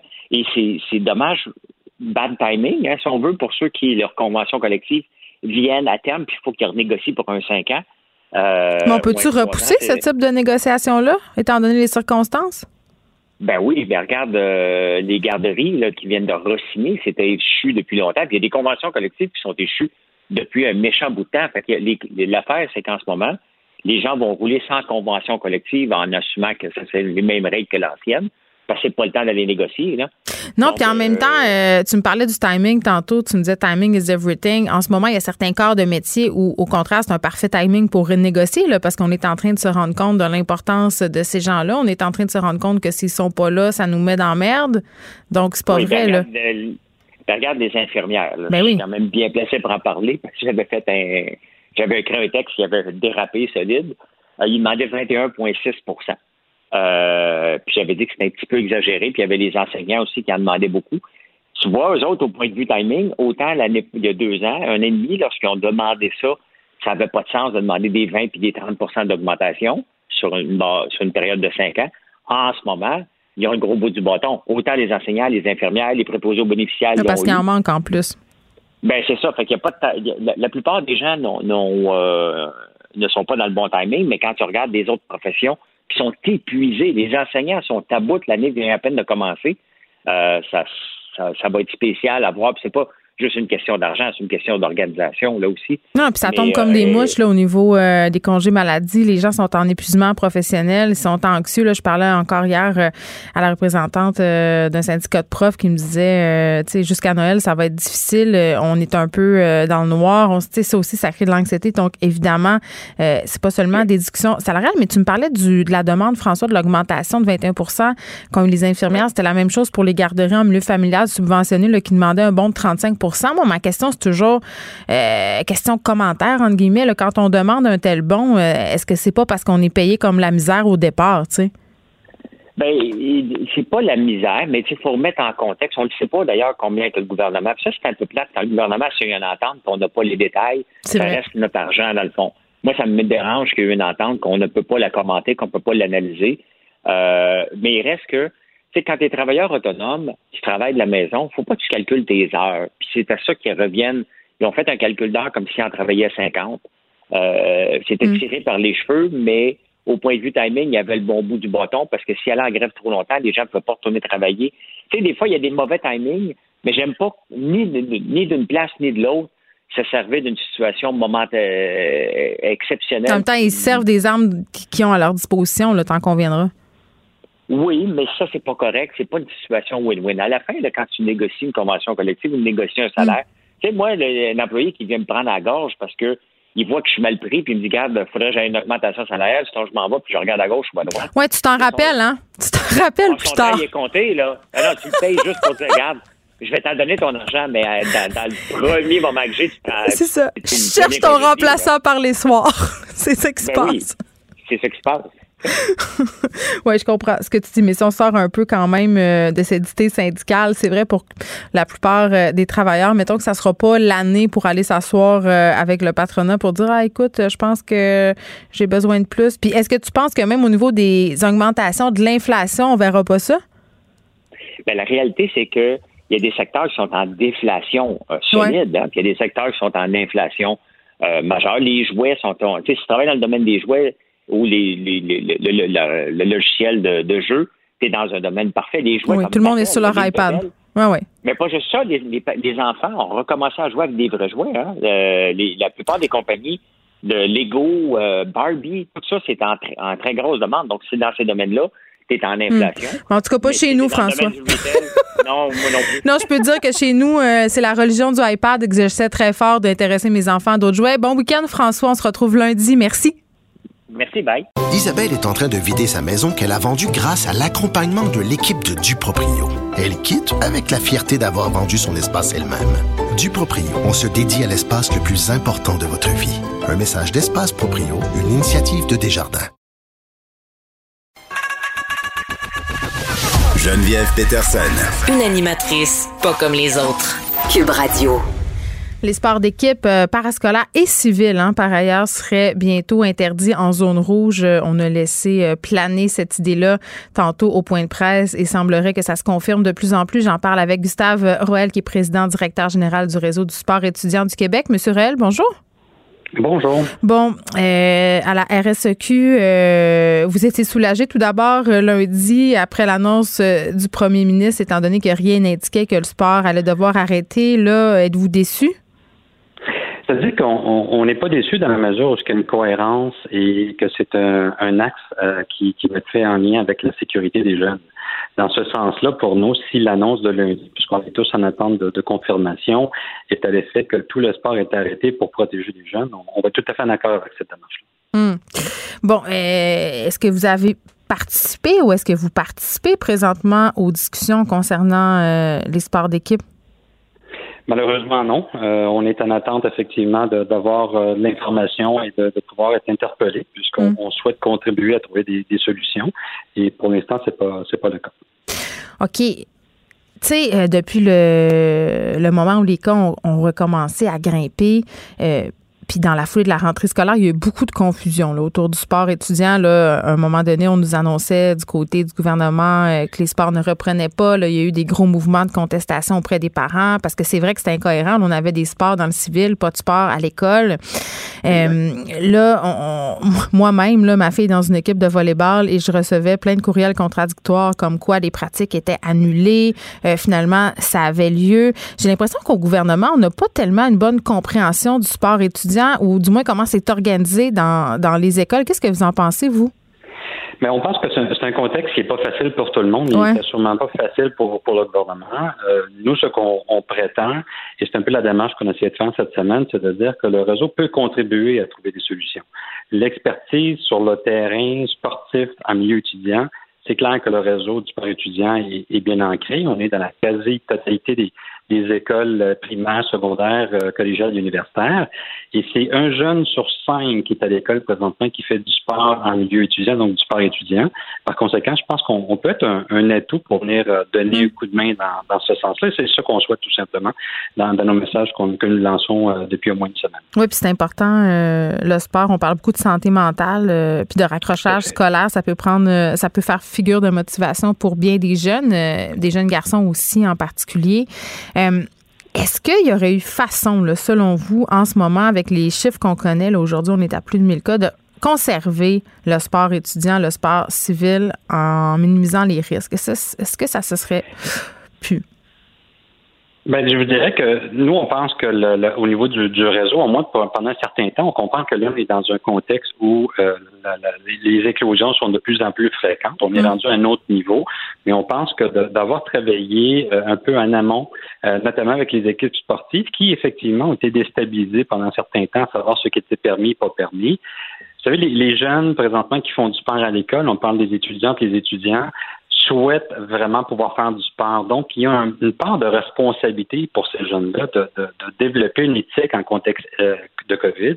Et là-dessus, le sport étudiant euh, pourrait et peut toujours jouer un, rôle important pour faire en sorte que ces jeunes-là se, protègent. Et, le premier ministre l'a dit à quelques points de presse présentement, ce qui, l'inquiète beaucoup, c'est justement cette, cette tranche d'âge-là, qui peut être euh, quelqu'un, ou en tout cas qui peut transmettre plus facilement, porter euh, ce virus-là. Donc, une raison de plus qu'on s'en occupe, qu'on s'en préoccupe et qu'on puisse les encadrer. Oui, puis moi, logiquement, puis je m'en cache pas, dès les annonces de lundi, euh, je croyais qu'on aurait dû suspendre euh, le sport étudiant, surtout quand on sait qu'au secondaire, il y a des jeunes qui, à cause de leur pratique sportive et des services particuliers, je pense entre autres orthopédagogues, pouvaient être présents dans quatre bulles différentes. à un moment donné, on veut minimiser les risques. Euh, le sport, je comprends que c'est important, mais à un moment donné, c'est pas non plus nécessaire. C'est pour ça qu'on s'est toujours positionné sur la cohérence. On Pour nous, c'était important. C'était le thème sur lequel on, on a tablé, dans le sens que si c'est pour des raisons de sécurité, on va tout à fait en accord et on va être les premiers à venir épauler euh, le, gouvernement dans ce changement-là, dans la mesure où il y a une cohérence. Si on demande à des jeunes de 8 à 4 de ne pas faire d'activité, qu'après 4 heures, ça devient vraiment très libre, la cohérence, elle est moins présente là et la frustration que beaucoup de jeunes ont vécu dans les dernières semaines venait de ce, de ce phénomène-là d'incohérence.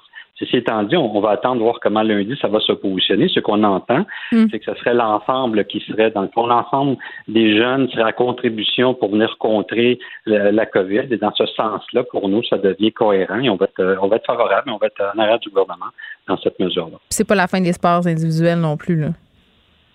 Non, c'est une pause pour mieux repartir et nous, ce qui nous préoccupe, mm. c'est justement le, le, retour. On passe dans une zone rouge dans beaucoup de régions et on espère être capable de ressortir vers, l'orange, vers le jaune. Euh, il nous parle même possiblement d'une troisième, une quatrième vague. Donc, nous, ce qu'on veut, c'est juste prendre de l'avance par rapport à ce contexte-là, être capable de mieux encadrer les jeunes, leur faire permettre de prendre conscience de leurs responsabilités. Et mm. ceux qui ont fait du sport jusqu'à maintenant nous l'ont démontré. On n'a pas eu vraiment de cas de COVID dans les équipes sportives qui sont à milieu étudiant. Oui, puis d'ailleurs, euh, vous interpellez, puis vous le soulignez tantôt aussi, le gouvernement hier dans le journal, euh, euh, vous voulez participer à la conversation liée au sport scolaire. Vous voulez, je pense, discuter avec les instances gouvernementales du moment où ça va repartir, de comment ça pourrait repartir, parce qu'après tout, vous, vous êtes littéralement sur le terrain. Exactement, pour l'ensemble des écoles du Québec, euh, l'ensemble de, la population qui fait du sport à milieu étudiant euh, pense entre, entre les murs du réseau du sport étudiant. C'est dans ce sens-là qu'on veut contribuer. On comprend mm. qu'encore une fois, on est dans un contexte très particulier on, veut faire partie de, la solution. C'est l'offre que, nous faisons. Oui, puis plus de clarté, je pense. C'est ce qu'on demanderait. Clarté et cohérence, ce sont les mots-clés pour les prochaines euh, semaines, je crois. Gustave Roel, merci. Gustave Roel, qui est président directeur général du réseau de sport étudiant du Québec. On vous rappelle que lundi, euh, tout porte à croire qu'on va annoncer euh, la suspension temporaire des sports d'équipe en zone rouge. Geneviève Peterson. Une animatrice pas comme les autres. Cube Radio. J'avais très hâte de parler à Normand Lester concernant euh, Donald Trump, toujours euh, toujours haut en couleur. Donald Trump qui a testé positif à la COVID-19. Monsieur Lester, bienvenue. Bonjour. Bon, écoutez, euh, nouvelle qui est tombée euh, très tôt ce matin, qui a secoué la planète entière. Donald Trump et sa femme qui ont testé euh, positif à la COVID-19. Et ce qui est assez particulier, c'est que Donald Trump en a fait l'annonce sur son compte Twitter. Oui, avant même que ce soit annoncé officiellement à la Maison-Blanche. Mais c'est assez typique du personnage. Comme il y a des choses, on ne sait pas actuellement, la Maison-Blanche a dit qu'il a de légers symptômes, mais ils n'ont pas voulu élaborer sur le genre de, euh, de symptômes.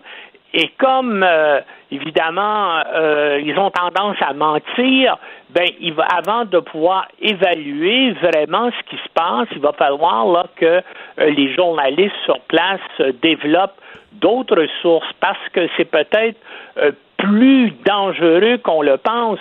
L'agence Bloomberg actuellement rapporte que hier soir, euh, Trump a rencontré des, des riches donateurs à son club de golf de Bedminster au New Jersey et qu'il semblait affaibli et épuisé. Euh, donc, il est aussi en campagne présidentielle, là, ça, ça affaiblit puis ça épuise aussi. Là, là il y a eu une panique là aujourd'hui chez les donateurs qui, bien sûr, ont tous voulu aller faire se tester, puis ont reproché à Trump de, de leur n'avoir rien dit, parce que déjà, avant le débat télévisé de mercredi, Trump avait été avisé qu'une de ses principales collaboratrices et conseillères, Hope X, avait testé, avait un résultat positif pour la COVID-19. Donc, il aurait dû, dès ce moment-là, euh, prendre des mesures. Par exemple, il n'a pas averti personne lors du débat télévisé. Hein, Et ça, c'est très grave, là. Puis Dieu sait s'il y en a des postillons qui ont volé ah. euh, durant euh, ce débat-là. Et puis, toute sa famille était sur place, hein? ses fils, sa fille, leur, leur femme, tout ça. Et là, il y a des, puis évidemment, euh, ça s'est propagé à la Maison Blanche. On disait aujourd'hui qu'il y a deux autres, euh, un journaliste et un autre membre de l'équipe de la Maison Blanche là, qui ont testé positif.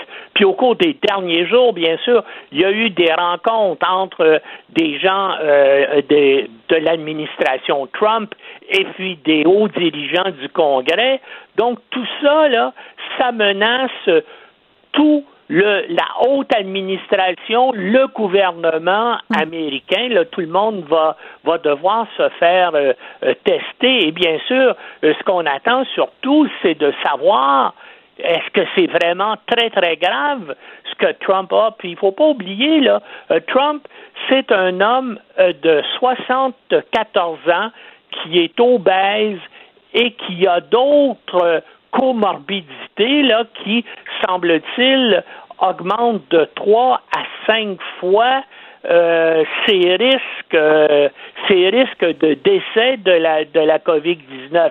Mais je, je regardais aujourd'hui la plupart des experts aux États-Unis, à cause bien sûr des soins médicaux, des soins de santé extraordinaires euh, qu'il va avoir à sa disposition, on pense qu'il va pouvoir s'en sortir. Encore une fois, ça dépend de la, la, condition et de la dangerosité là et de l'évolution euh, euh de la de la euh, de, du, du Covid-19 euh, Ouais. qu'il a. Mais c'est mais c'est sûr qu'on annonce déjà aujourd'hui là que euh, il y a des événements politiques qui ont été reportés et que la plupart des rencontres d'ici euh, la fin de la campagne, hein, ça sent bien vite, vont être euh, euh, virtuelles. Mais encore une fois, et puis il va, il va devoir lui aussi rester en quarantaine là pendant pendant un certain temps.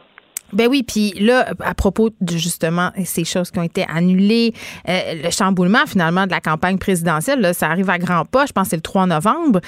Euh, il y a bien le des- 2 novembre, le 2, oui. le vote. Il y a bien des gens qui pensent euh, que c'est une stratégie politique, que c'est pas vrai que Donald Trump a la COVID-19 parce que, mais vous l'avez dit tantôt, hein, il nous a habitués à quand même quelques mensonges. Oui, mais je pense qu'il n'y a aucun intérêt à euh, dire ça. Puis, euh, semble-t-il, en tout cas, il n'y a aucun doute que sa principale conseillère, Hope X, là. Ouais. Et puis, il y a deux, puis on a annoncé aujourd'hui euh, deux autres cas à la Maison-Blanche. Alors, pour une fois, Trump n'a pas annoncé une fausse nouvelle. C'est pas un fake news. D'ailleurs, quand on y pense, là, il n'y aurait aucun intérêt à bouleverser lui-même sa propre campagne électorale. Mais c'est normal à cause, justement, de tous les mensonges, les exagérations, les fake news qui entourent le personnage. C'est, c'est normal que des gens disent, ben, peut-être que ça en est encore une. Et je voyais des fois des gens euh, qui étaient qui étaient méchants sur Internet et puis qui proposaient qu'ils devaient peut-être prendre un verre de Lysol et que ça allait le Oh my God. Ben oui, parce qu'il avait dit au début de la campagne euh, que ça pouvait euh, nous aider à combattre la COVID-19. Puis tu sais, en même temps, je me dis, est-ce qu'on s'étonne vraiment que Donald Trump se soit présenté à son débat contre Joe Biden en n'avertissant pas l'équipe? Parce que, après tout, c'est un peu l'attitude générale qu'il a par rapport à la pandémie depuis le début. Là, Euh, le livre euh, qui est sorti récemment, là, justement, où on, on mettait en lumière la façon dont il a minimisé la pandémie pour pas alerter le peuple américain. Et M. Trump qui disait mon masque est dans ma poche puis il est bien là. Tu sais, à un moment donné, euh, ça va avec le personnage, c'est ce que j'ai envie de dire. Oui, puis il y a- puis il y a une autre chose qui va avec le personnage et ça a joué euh, contre lui. Donc, il a ignoré toutes les directives de ses propres services de santé au sujet des masques, au sujet de la distanciation. À- à- euh, pourquoi?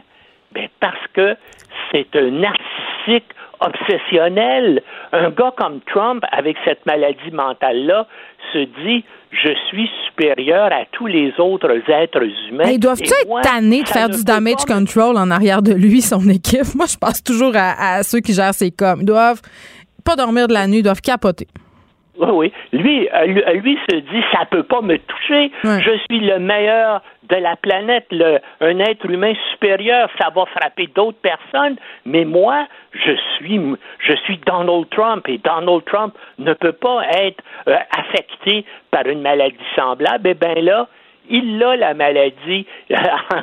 et puis, bien sûr, ça fait qu'aux yeux de beaucoup de monde, il a de l'air absolument idiot parce que lui qui ignorait les dangers, qui minimisait depuis le début en disant bon c'est pas très grave et tout ça, ben là lui il est il est frappé par ça. Encore une fois, sa base là, les euh, les 35 à 40% d'hommes blancs sous-éduqués qui votent pour lui, eux autres sont avec lui à la vie, à la mort. Mais parmi les indécis, parmi les indépendants, il y en avait déjà moi, je pense qu'il l'avait lâché après son comportement absolument affreux durant le débat télévisé. Ben là, toute cette affaire-là, ça va amener d'autres personnes à dire on peut pas vraiment pas voter pour cet individu-là, à condition, bien sûr, qu'il n'y ait pas d'autres bouleversements dont son état de santé qui euh, influence là, le reste de la campagne électorale. Oui, influence aussi le cours de la bourse. Là, euh, je veux qu'on revienne au débat, euh, l'organisation des débats, parce qu'ils vont faire des changements, là, justement, si jamais ils se reparlent encore, Joe Biden et Donald Trump. D'ailleurs, Joe Biden a testé négatif à son test de COVID-19. et tu as parlé des postillons tantôt, Normand. Je pense qu'il a coupé la parole à Joe Biden quelque chose comme 128 fois. Là.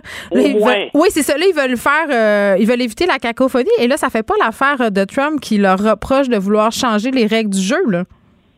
Oui, absolument. Et là, il va falloir voir aussi euh, qu'est-ce qui va arriver avec les débats. Est-ce que les deux partis et la commission qui les organise vont pouvoir euh, s'entendre? Mais c'est sûr que si Trump euh, pour les 14 prochains jours. En tout cas, il va être en quarantaine. Au moins, il va être en quarantaine et peut-être euh, plus longtemps. Alors, euh, qu'est-ce qu'on pourrait imaginer? Un débat euh, télévisuel, peut-être, hein? un débat à distance, un débat virtuel, mais pas, pas, une présence physique des deux individus ensemble. Je pense que ça, c'est c'est, à exclure là, pour jusqu'à la campagne électorale.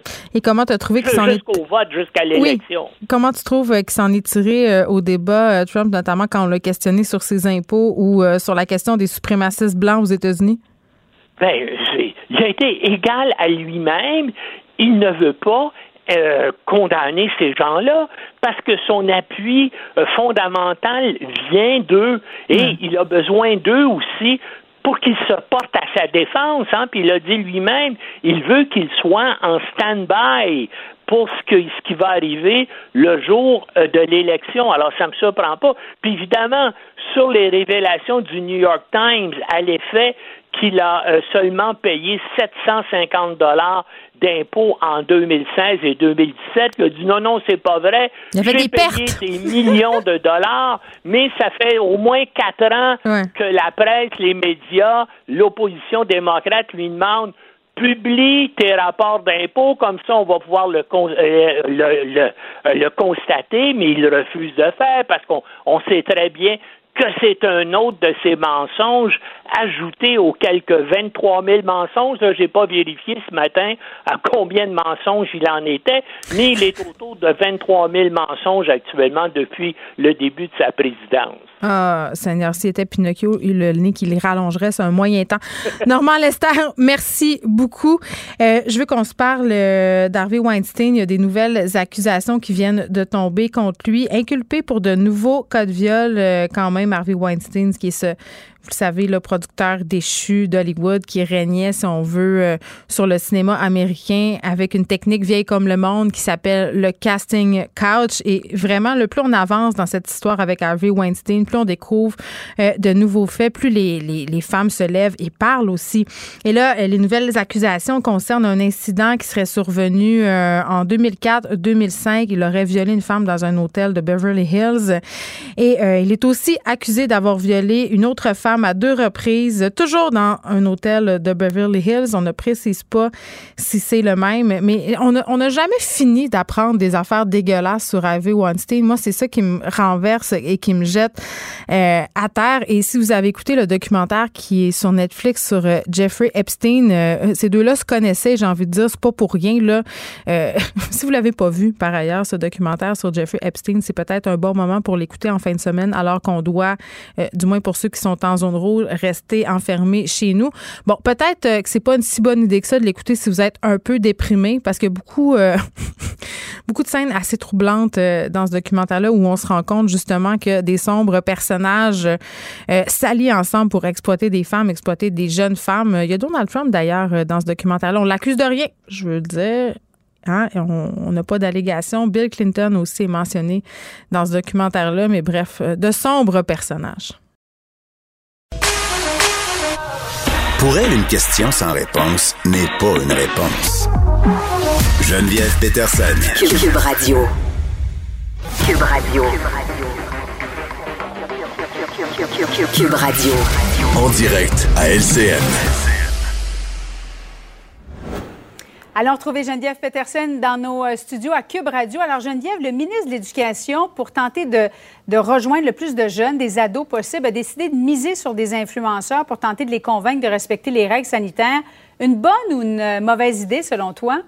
Ben ni une bonne ni une mauvaise idée là, parce que c'est une stratégie qui a bien fonctionné au printemps de faire appel euh, mm-hmm. aux idoles des jeunes pour les interpeller parce que là force est d'admettre quand même euh, puis on en parle depuis déjà quelques jours euh, qu'il y a des attroupements autour des écoles secondaires que c'est difficile de faire entendre le message des bulles classes en dehors des classes les jeunes se réunissent ils veulent avoir une vie sociale en ont été privés pendant fort longtemps puis je pense que pour avoir été ado là je pense que tout le monde on le sait l'approche répressive ça ne fonctionne pas vraiment euh, quand tu as 15-16 ans. Ce qui marche, c'est de te sentir impliqué. Puis d'ailleurs, le premier ministre Legault hier euh, euh, l'a bien souligné. Les jeunes, il faut que vous fassiez partie de la solution et les interpeller directement. Mais en même temps, puis il le reconnaît, le premier ministre, là, ce n'est pas l'idole des jeunes. Qu'est-ce que tu veux faire? Donc, Jean-François Roberge qui fait appel à cinq influenceurs, ça, moi, je trouve que c'est une bonne idée. Là, on ne connaît pas exactement qui sont ces cinq influenceurs-là. Euh, il y a le nom d'Emma Verdé euh, qui est sorti. Emma Verdé, là, c'est une personne jeune, là, environ 20 ans, 22 ans, qui, qui était très, très, très connue euh, il y a 5 ans. Très, très populaire. Moi, ma fille, là, tripait dessus. Elle a plus que 700 000 abonnés sur YouTube seulement, des milliers d'abonnés Instagram aussi. Donc, c'est vraiment quelqu'un qui est intéressant au niveau de la popularité. Elle a sa ligne de produits. Tu sais, elle est populaire, mais mon problème avec ça, c'est oui, Emma Verdé, elle est populaire, mais elle était mm-hmm. populaire davantage avant est populaire auprès de qui? Ben, malheureusement, auprès des personnes qui étudient au primaire, donc les jeunes de 5-6e année. Euh, c'est pas vraiment la population qu'on tente de viser en ce moment. Les jeunes de 5-6e année suivent les consignes, euh, sont encore euh, sous l'emprise de leurs parents. C'est moins le cas des jeunes du secondaire. Puis je me pose la question aussi, Julie, à savoir, tu sais, les influenceurs touchent beaucoup les filles. Ce sont beaucoup les filles qui sont sur Instagram, mm. qui, regardent des vidéos YouTube. En tout cas, Emma Verdé, c'est vraiment ça. Elle donne des conseils de déco. Elle donne euh, des conseils de maquillage et j'ai rien contre ça, mais à un moment donné, il faut aussi aller toucher les jeunes garçons. Euh, comment est-ce qu'on pourrait les rejoindre, les, les, les, les, jeunes garçons, les ados, selon toi, Geneviève? Bien, là, puis moi, je pose la question, là, je ne sais pas si en ce moment, au niveau de la CAQ, on consulte les autres partis de l'opposition là, pour avoir mm-hmm. peut-être euh, davantage de stratégie. je pense à des partis qui sont peut-être plus populaires, et là, je mets des gants blancs auprès des jeunes, je les nommerai pas, mais il y en a, tu sais. puis je sais pas si on a la même collaboration que pendant la deuxième Je pose la question, mais je me demande si la question des influenceurs, parce qu'on est euh, aussi dans une nouvelle attitude. Les gens sont tannés, les jeunes sont tannés. Je ne sais pas si au, sein du gouvernement, ça n'aurait pas été mieux d'être présent sur les plateformes euh, comme TikTok et Instagram autrement, c'est-à-dire parce que le problème qu'on a en ce moment, c'est de départager la fausse information de la bonne information. Les jeunes euh, sont bombardés euh, de stories, de vidéos par rapport à la pandémie et parfois je remarque qu'il y a un peu de confusion, savent plus trop qui croire, quoi croire, parce qu'il y en a des influenceurs aussi qui partagent de l'information semi-véridique qui sont aussi sombrés dans les théories du complot. Donc je pense que j'aurais davantage misé au sein du gouvernement sur des stratégies comme celle-là, au lieu peut-être de tout mettre mes œufs dans le même panier, de payer grassement, parce que c'est le cas quand on fait des on ententes. Sait pas combien ils seront payés, hein? On le sait pas, Julie, mais quand tu fais une entente mm. avec une influenceur ou un influenceur qui a un million d'abonnés euh, sur YouTube aux États-Unis, là, ça peut friser des millions de dollars. Je dis pas que c'est ça pour le Québec, mais c'est sûr que ça coûte pas zéro dollar. Donc, je me demande si vraiment, je dis pas que c'est une mauvaise idée, je dis pas que c'est une bonne idée. On va voir comment ça fonctionne, mais une chose est claire au niveau du gouvernement en ce moment, il faut que les jeunes embarquent. Ça, c'est la chose, c'est notre défi. Ça pourrait être jumelé avec d'autres idées. Effectivement. Merci beaucoup, Geneviève. Bonne fin de semaine à toi. Bon week-end. Sois prudente. Restons dans notre bulle. Vous écoutez Geneviève Peterson. Cube Radio. Le, le, commentaire de Olivier Primo, un entrepreneur pas comme les autres. Salut Olivier. Comment ça va? Écoute, ça va bien. J'ai envie de te demander, est-ce que tu as été approché euh, par notre bon ministre Jean-François Roberge en tant qu'influenceur pour euh, faire entendre raison aux jeunes? Non, non, pas en tout. Puis pas au, début de la pandémie, je pense que j'ai été le premier en plus à, à, dire restez chez vous. Parce que tu sais, quand tu sais pas ce qui se passe, ben t'écoutes les consignes, puis t'as un, as un petit peu peur. Puis là, je vois la, la, la, la campagne, je sais pas si tu as vu. Euh, moi, je suis plus vieux, là, je vais avoir 35 ans bientôt. Fait que j'écoute encore la TV. J'écoute encore la TV, oui. Et j'ai vu euh, que le gouvernement fait une campagne en ce moment, je pense, avec euh, J. du Temple et d'autres personnes qui rejoignent les jeunes. Sauf qu'ils mettent ça à la télé. non, ça n'a aucun regarde. sens. Je sais, ça me fait tellement rire. Puis je regardais euh, Christian Oh. Dubé qui parlait aux jeunes euh, dimanche à Tout le monde en parle. Puis j'étais comme, mais, pauvre toi, Christian. Je veux dire, je, je pense pas que. que je trouve pas qu'il y a grand jeune qui Mais regarde. non. Tout le monde en parle. Mais, mais en tout cas, moi, je posais la question tantôt euh, par rapport aux, aux influenceurs, Olivier. Je me disais, bon, un, euh, on sait pas encore qui a été interpellé. Là. On sait qu'il y a Emma Verdé, mais Emma Verdé, en toi puis moi, par boîte à boule, elle intéressait le monde, a cinq ans, puis elle intéresse juste les filles, là, puis au primaire. Je comprends. Comprends. Est-ce que c'est la bonne stratégie euh, de faire appel à des influenceurs? Puis peut-être pas à toi, tu es un homme de mauvaise vie. Là. Je comprends pourquoi le gouvernement veut pas passer moi, par toi. moi, je suis, euh, je suis persona ingrata, c'est ça. l'affaire. C'est ça. Toi, euh, on va te conduire au port de la ville euh, parce que tu pousses les gens à boire euh, Beach Day Everyday. Mais euh, qu'est-ce qu'on pourrait faire pour s'adresser aux jeunes? Parce que visiblement, l'approche coercive, ça marche pas. L'étiquette pour des kids du secondaire, ils s'en sacent un peu, c'est pas eux autres qui vont les payer. Toi, qu'est-ce que tu ferais? Ben écoute, les- en même temps, ils font pas tout, tout, tout mal. Là. Non, non. C'est, pas mauvais. Là. Je pense plus que c'est la, la, la façon de passer le message. Tu sais, si tu demandes à J'ai du Temple de, de passer le message, c'est parfait. Est-ce qu'il peut le passer sur ses plateformes? À OD. Dans ses mots à lui, exactement. Ou dans OD, oui, pourquoi pas. C'est vrai. Tu sais, dans, dans un, dans un, sur une plateforme que les jeunes regardent. Puis là, je sais que pour le monde qui nous écoute, ça va peut-être être du chinois, ce que je vais dire, mais faire des TikTok drôles, faire des stories drôles sur Instagram, tu sais, un peu au moins rassurer le monde. Comme un peu moi j'ai fait au début, je suis comme, ben guys, si vous voulez boire, buvez chez vous. Je sais que là, c'est un peu drastique là, comme message, mais tu sais, c'est comme ça que moi je le vois.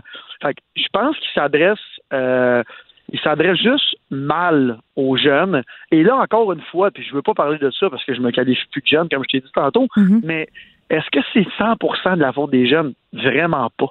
Tu sais, je veux dire, c'est- pas juste. Non, c'est pas, les, pas jeunes là, qui font des parties de bateau, là, puis qui. Exactement, exactement, exactement. Puis je vais te dire, ben franchement, les jeunes qu'on parle en ce moment, ils en font pas de, de open house. Ben oui, il y en a eu une ou deux, là, des open house, là, comme on appelait dans le temps. Là. Oh mon Dieu, c'était tellement le fun.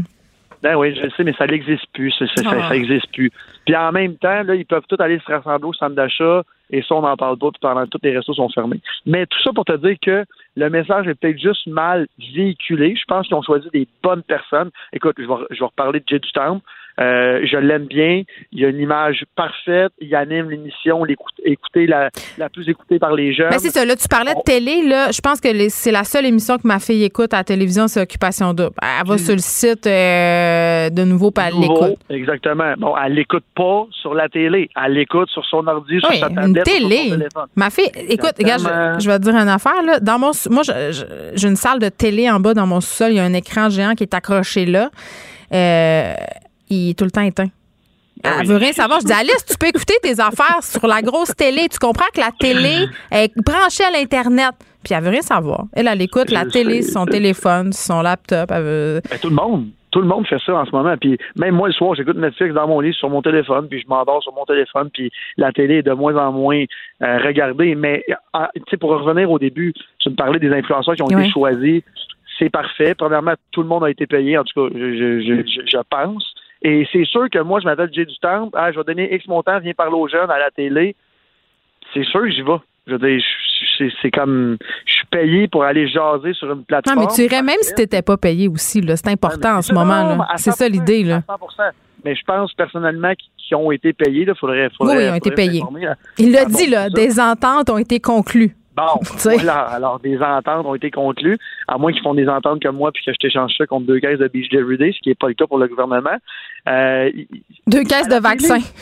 Exactement. À la télé, il n'y a personne, il n'y a aucun jeune qui va regarder J du Top à la télé à part à Occupation Double. Fait que Hmm. est-ce qu'il peut utiliser ces plateformes? S'ils n'ont pas demandé d'utiliser ces plateformes, ben là, ça, c'est un autre truc. Mais on je l'a vois vu, il y a quand même une grosse ben, il y a eu quand même une grosse vague euh, au début de la pandémie, euh, au printemps et cet hiver.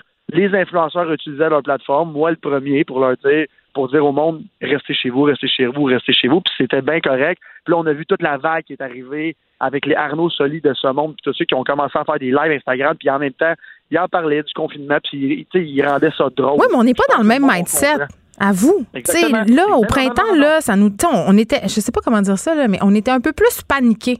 Puis je dis pas qu'on je dis pas qu'on est on a moins de raisons de paniquer en ce moment. Là, on est à plus que 1000 cas aujourd'hui. Là. Ce sont des chiffres qu'on avait euh, quasiment au top de la vague euh, au printemps passé. Là. Fait que euh, il y, a- il y a de quoi s'inquiéter, entre guillemets, faut pas paranoïer puis capoter, là, mais faut, je pense qu'il faut suivre des consignes. Mais tu sais, Là, euh, les gens sont pas dans le même état d'esprit, ça leur tente pas nécessairement. Moi, je vois des amis à moi qui étaient super dociles, entre guillemets, avec les consignes, qui, là, en ce moment, interprètent ça de façon euh, assez bancale. Est-ce que ça va suffire, les influenceurs? Moi, je pose la question.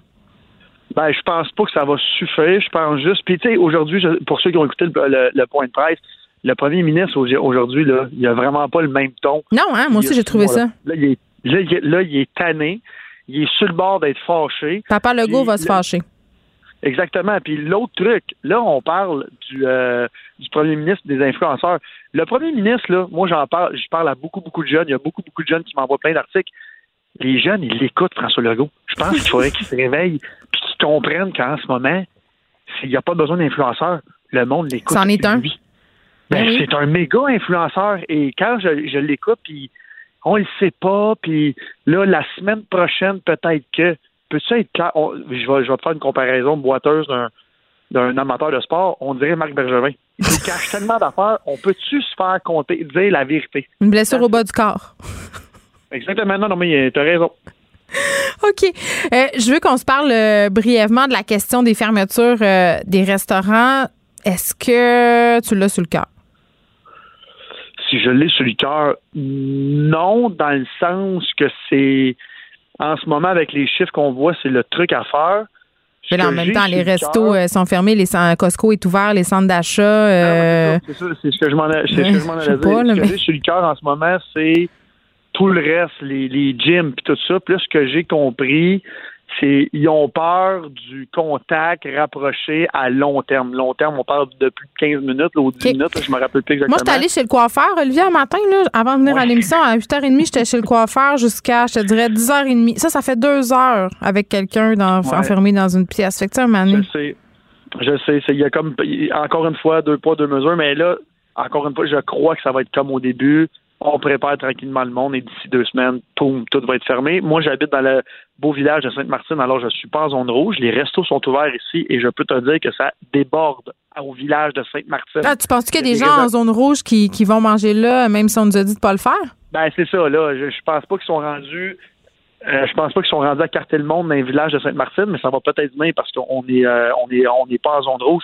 Mais écoute, je pense que ça va tout, tout devenir en zone rouge euh, très bientôt. Mais si tout devient en zone rouge, il va vraiment falloir euh, revenir euh, comme au printemps et à l'hiver. Ben, le nombre de personnes maximum dans les épiceries, surtout, mettons, comme au Costco, on va donner l'exemple, et dans les centres d'achat, j'ai vu une vidéo hier d'un gars qui jouait avec une, une de soccer euh, dans un, dans, avec un ballon de soccer dans un centre d'achat et qui remerciait M. Legault.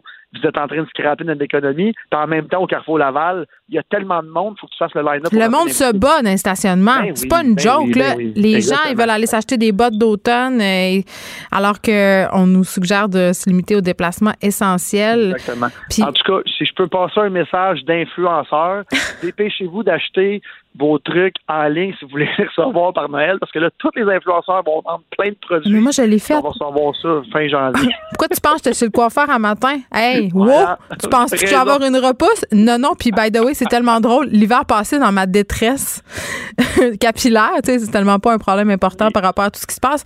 euh, je m'étais commandé de la teinture sur Internet comme dans un salon de coiffure virtuel. Là. Ça, c'était. c'est- T'envoies une photo de toi, euh, de tes cheveux, puis il y a supposément des coloristes qui te font tout ça. Puis là, ma coiffeuse m'avait dit, c'est safe, j'aime bien. J'ai jamais osé m'en mettre dans la tête pour vrai. là. J'ai peur, mais je l'ai gardé. Je l'ai gardé au cas, au Ben, cas. là. Tu Non, je viens d'y aller. Je viens d'aller faire ma repas. Je suis bonne pour 5-6 mois. Il a dit tantôt, M. Legault, hein, que ça pourrait se prolonger euh, au-delà des Ça 6 va, mois. Ça va, ça va se prolonger. Arrête, je vais être dans le déni dit- encore. Je le sais, mais quand il dit il n'y a rien d'impossible au bout de 28 jours, je peux vous dire tout de suite parce qu'il sait. Ben, premièrement, il n'y a aucune idée de ce qui va se passer, puis c'est pas de sa faute. Personne ne le sait. Mhm. Regarde, ça pourrait être pire. On pourrait être aux États-Unis en ce moment avec Donald Trump et Biden. Fait que, regarde, je vais prendre, je vais, je vais prendre le PM le gros Ça, avant. Ça s'est-tu euh, garoché dans vos épiceries, vous autres? Parce que moi, mardi soir, je voulais aller au Costco, puis ça aurait l'air, euh, en tout cas au Costco d'Anjou, qu'il y avait des batailles pour du papier de toilette qui avait même plus dans les allées de toute façon, parce que ça fait six mois qu'il n'y en a plus. là. Écoute, euh, oui, mais pas en malade parce que comme je te dis, nous on est encore en zone orange, mais quand ils vont annoncer zone rouge, euh, ça va être la folie parce que là en ce moment ils mettent même des barrages, puis c'est très, j'en ai vu tantôt. Ah, mais Euh, ils c'est des barrages pour, euh, pour euh, sensibiliser. Non, t'en as vu, toi? Ouais, je sais, mais sensibiliser là, jusqu'à temps qu'ils disent retourne de bord, là, c'est pas vraiment de la sensibilisation. Ils donnent, dans le fond, ils donnent pas de ticket. Ils font juste dire retourne de bord, va-t'en chez vous. Fait que non, non, j'en ai vu un. J'en ai vu un euh, près de, je pense, c'est Candiac ou un truc comme ça. Euh, Moi qui rêvais d'aller à Candiac tantôt. Ah, regarde. Ben alors, peut-être qu'à Candiac, tu as le droit, mais euh, à Sainte-Martine, on veut pas te voir si t'habites dans son rouge. Hey, dis pas ça. Ben non, c'est sûr. Puis pour vrai, euh, tu sais, les gens en ce moment, il y a toutes sortes de, de questions qui se posent. Je peux-tu aller manger de la fondue avec ma tante Sylvie? Je peux-tu faire ça? Non! Non! Reste dans ta Non. zone, puis reste avec les gens de ta bulle. C'est tout. Dans le fond, là, je pense qu'il y a, je pense que le, premier ministre aurait juste dû être plus clair.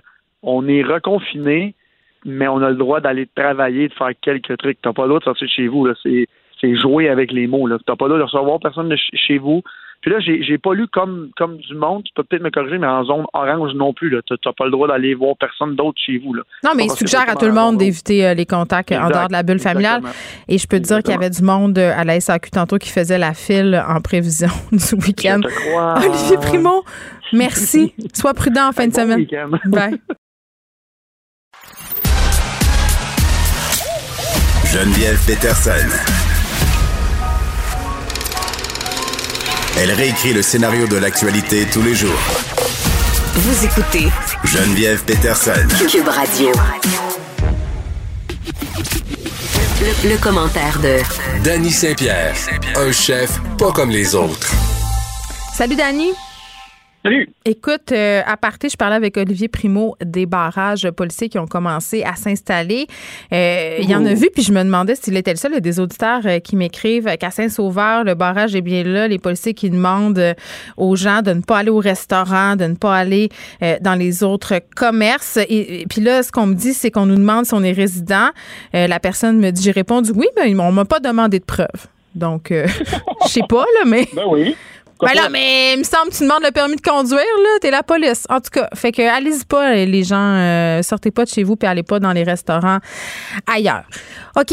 euh, on se parle des employés d'une usine d'Olimel qui est située en Mauricie et ces gens-là sont inquiets parce qu'ils doivent travailler avec des personnes, des d'autres employés, donc, qui habitent, eux, dans des zones rouges. On se souviendra que l'usine de Yamachiche, l'usine de Limel, a eu une infection de 140 cas au printemps dernier. Euh, donc, il y, a, une grogne auprès des employés. Ils ont peur euh, d'être contaminés par des gens de la zone rouge.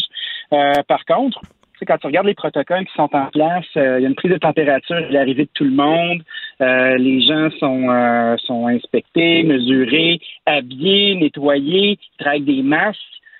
Tu sais, rendu là, euh, je me demande euh, qu'est-ce qu'ils peuvent faire de plus? Tu sais, Oui, mais faire asymptomatique. Ouais, mais écoute, si tu mets ton masque comme tu es supposé de faire en rentrant dans un lieu public, au complet, puis de faire euh, de suivre les protocoles, tu sais, il faut que les gens continuent à travailler à un moment donné. Oui, mais c'est vrai, euh, on a eu. Non, mais c'est vrai ce que tu dis parce qu'on a eu un cas dans un salon de coiffure, euh, je pense que c'était aux États-Unis, deux coiffeuses euh, qui étaient atteintes de la COVID-19 mais ne le savaient pas. Puis ça, c'est important de le souligner, elles n'étaient pas au courant, mais portaient euh, l'équipement de protection là, et avaient mis en place dans leur établissement les mesures sanitaires requises, c'est-à-dire plexiglas et tout le tralala. Travaillé deux semaines, personne n'a été contaminé. Là, tu vois, c'est la, ça peut être une, euh, un argument encourageant pour être capable de maintenir euh, les mesures de protection qui sont en place. Tu sais, moi, je trouve ça hyper normal euh, que les gens aient peur. On est baigné dans un climat de peur. On nous répète à toutes les deux minutes que le fait de pas se protéger ou de pas penser aux autres, ça peut tuer des gens. C'est des mots qui sont employés. Mais je pense que si les précautions sont prises, à un moment donné, il faut continuer à travailler. Il y a des gens qui ont la chance de pouvoir continuer à travailler, puis pas se faire fermer leur place comme nous. Euh, on doit faire pendant 28 jours, donc c'est quoi? Ben, je pense que je pense que ça doit être fait. Oui, ça va se poser aussi dans d'autres entreprises. Il y a des gens qui habitent en dehors de Montréal, qui viennent travailler à Montréal, et à, cause du prix des maisons notamment, il y a des gens qui habitent jusqu'à deux heures de Montréal. Bon, dans le télétravail, tout le monde est là, ça se pose peut-être pas, mais je me demande, est-ce que c'est plus délicat quand on parle de bouffe, parce que ces employés-là, quand même, chez Limel, sont en contact avec des produits alimentaires? Oui, mais tu sais, euh, je sais pas si tu as déjà visité une usine de transformation alimentaire, là, mais les gens, là, ils travaillent comme des astronautes. Déjà, tu es dans un dans un entrepôt qui est souvent réfrigéré. Donc, euh, tu as une capine, un masque, euh, des bas, de l'équipement de protection, un sarrau par-dessus, tu as un fil à barbe, tu as des lunettes de protection. Tu sais, tu es déjà prêt à aller affronter et devenir un astronaute à, quelques protections près. Là. Fait que c'est gens en place, cette affaire-là. Imagine l'ambiance. Imagine l'ambiance. Tu sais, toi, t'arrives, tu viens de la zone rouge et tous tes collègues te détestent. Ils veulent que tu t'en retournes chez vous. oui, mais probablement que tes collègues se disent si c'était moi dans la zone rouge, puis on serait pas de cachette. Là. On a clenché les 1000 cas. Euh, probablement qu'il y a d'autres zones qui vont devenir rouges. Fait que, tu sais, bien qui rigole le dernier, rendu là. Euh, moi, je tiens à vous rassurer pour les gens qui s'inquiètent euh, de leur approvisionnement de denrées et de l'alimentation dès que tu passes en, protocole d'usine A7 pour C1, tu dois être masqué, tu es dans un environnement qui est contrôlé, il n'y a pas un poil qui dépasse, puis c'est déjà bien au-delà de ce qu'on nous demande euh, comme citoyens en ce moment de, mesures de protection. Bon, une autre histoire euh, qui se passe en Mauricie, Dani, la transmission communautaire euh, qui est en hausse, plusieurs cas de la région, serait liée à un seul restaurant qui s'appelle, je crois, le Shaker, le Shaker de Trois-Rivières. Oui, mais tu sais, ça, c'est la, la, le bien perdant de la loterie de la vie. Là. Tu sais, on se retrouve à, faire. Oh oui, hein, on le savait, les mots du restaurant. Là. Les bars! Les bars! Les restaurants. Le monde sont là. Il s'agit d'une dame qui savait pas qu'il était, qui était contaminée, qui était infectée. Elle a infecté quelques autres personnes. Que statistiquement, c'est déjà beau que ce soit pas arrivé avant. Euh, est-ce que c'est un argument en faveur de ce qui se passe? Est-ce que moi, je souhaite beaucoup de chance aux gens qui sont en place euh, au Shaker d'être capables de faire ça. Je suis persuadé que surtout une chaîne de cette nature-là a déjà des bons protocoles en place, mais tu tu peux pas être à l'abri de ça. Euh, c'est un coup de malchance. Ben, euh, malchance vraiment? Bien qu'on nomme leur nom parce que ça peut leur nuire, tu sais. Oui, ça s'est ben passé là. mais les personnes sont parties. Non, mais Christy, mets-toi à leur place, là. Je pense pas qu'ils ont fait exprès. Ben, est-ce qu'on sait si toutes les mesures euh, sanitaires avaient été respectées? Parce que, je, en tout cas, du côté d'une jeune femme, en tout cas, qui ressentait des symptômes, là, c'est sûr qu'elle n'a pas euh, respecté les consignes de la santé publique. C'est pas nécessairement de la faute du restaurant, t'as raison. Mais ça, moi, je trouve ça épouvantable. je parlais tantôt avec M. Lester euh, de Donald Trump qui savait qu'il y avait quelqu'un de très proche de lui qui avait testé positif à la COVID-19, qui s'était quand même pointé un peu partout, qui s'était pointé au débat. Tu sais, à un moment donné, il y a une responsabilité civile là-dedans et ces gens-là peut-être devraient être tenus imputables de leurs gestes. Je veux dire, quand tu pointes consciemment dans un endroit que tu crées du dommage, puis là, c'est vrai, tu me fais penser, on l'a nommé le nom du restaurant, c'est peut-être pas de leur faute, on leur nommera pas. Mm. Mais, tu sais, euh, ça, a des conséquences pas euh, juste physiques, là. C'est comme, admettons, euh, ton enfant est invité à une fête, là, tu sais qu'elle commence à faire de la fièvre ou à avoir une gastro, tu sais, tu dis, mm. oh, juste être aux toilettes vite, vite, c'est correct, voyons donc. Puis là, tout le monde est contaminé, tu sais on peut, on peut voir ces gestes-là à petite échelle. Puis je trouve qu'on banalise euh, le coronavirus. Tu sais, on en parle, on a peur, on a tout ça. Mais il y a beaucoup de gens qui n'ont jamais croisé quelqu'un qui l'a eu. Oui, puis on est beaucoup dans le moi-je aussi. On est beaucoup dans ça m'arrivera pas à moi. Puis quand ça nous concerne, mettons que les consignes, c'est à géographie variable. Tout à fait. Puis tant que ça ne dérange pas, c'est pas grave. Tant que c'est les autres, c'est correct. Fait que moi, je dirais, euh, ça pique dans votre nez, là, euh, ça fait le pas, vous avez chaud un peu, restez chez vous restez chez vous, puis cachez-vous, puis infectez personne, s'il vous plaît. hier, tu... ça que ça s'arrête. Hier, tu nous parlais d'une initiative euh, qui avait été mise en place par des restaurateurs euh, pour le 28 jours. Toi, tu vas faire une collaboration avec euh, le Pastaga, Martin Junot? Oui, Martin Junot, Louis-Philippe Breton, c'est des amis de longue date. on était tous de la même équipe quand j'étais chef dans un resto qui s'appelait Derrière Fagot à l'époque, à Sainte-Rose. Moi, pendant un bon bout de temps, j'ai fait de la pizza, puis j'avais rangé mon rouleau à pâte pour prendre un petit break. Puis là, bon, on m'a sorti ma retraite de pizza, donc euh, on va faire un pizza Getty. Euh, sur le site. non, attends, tu peux pas me dire ça, Danny. Tu connais mon amour pour le pizza Getty. C'est genre, je t'en ben, c'est mon plat fétiche.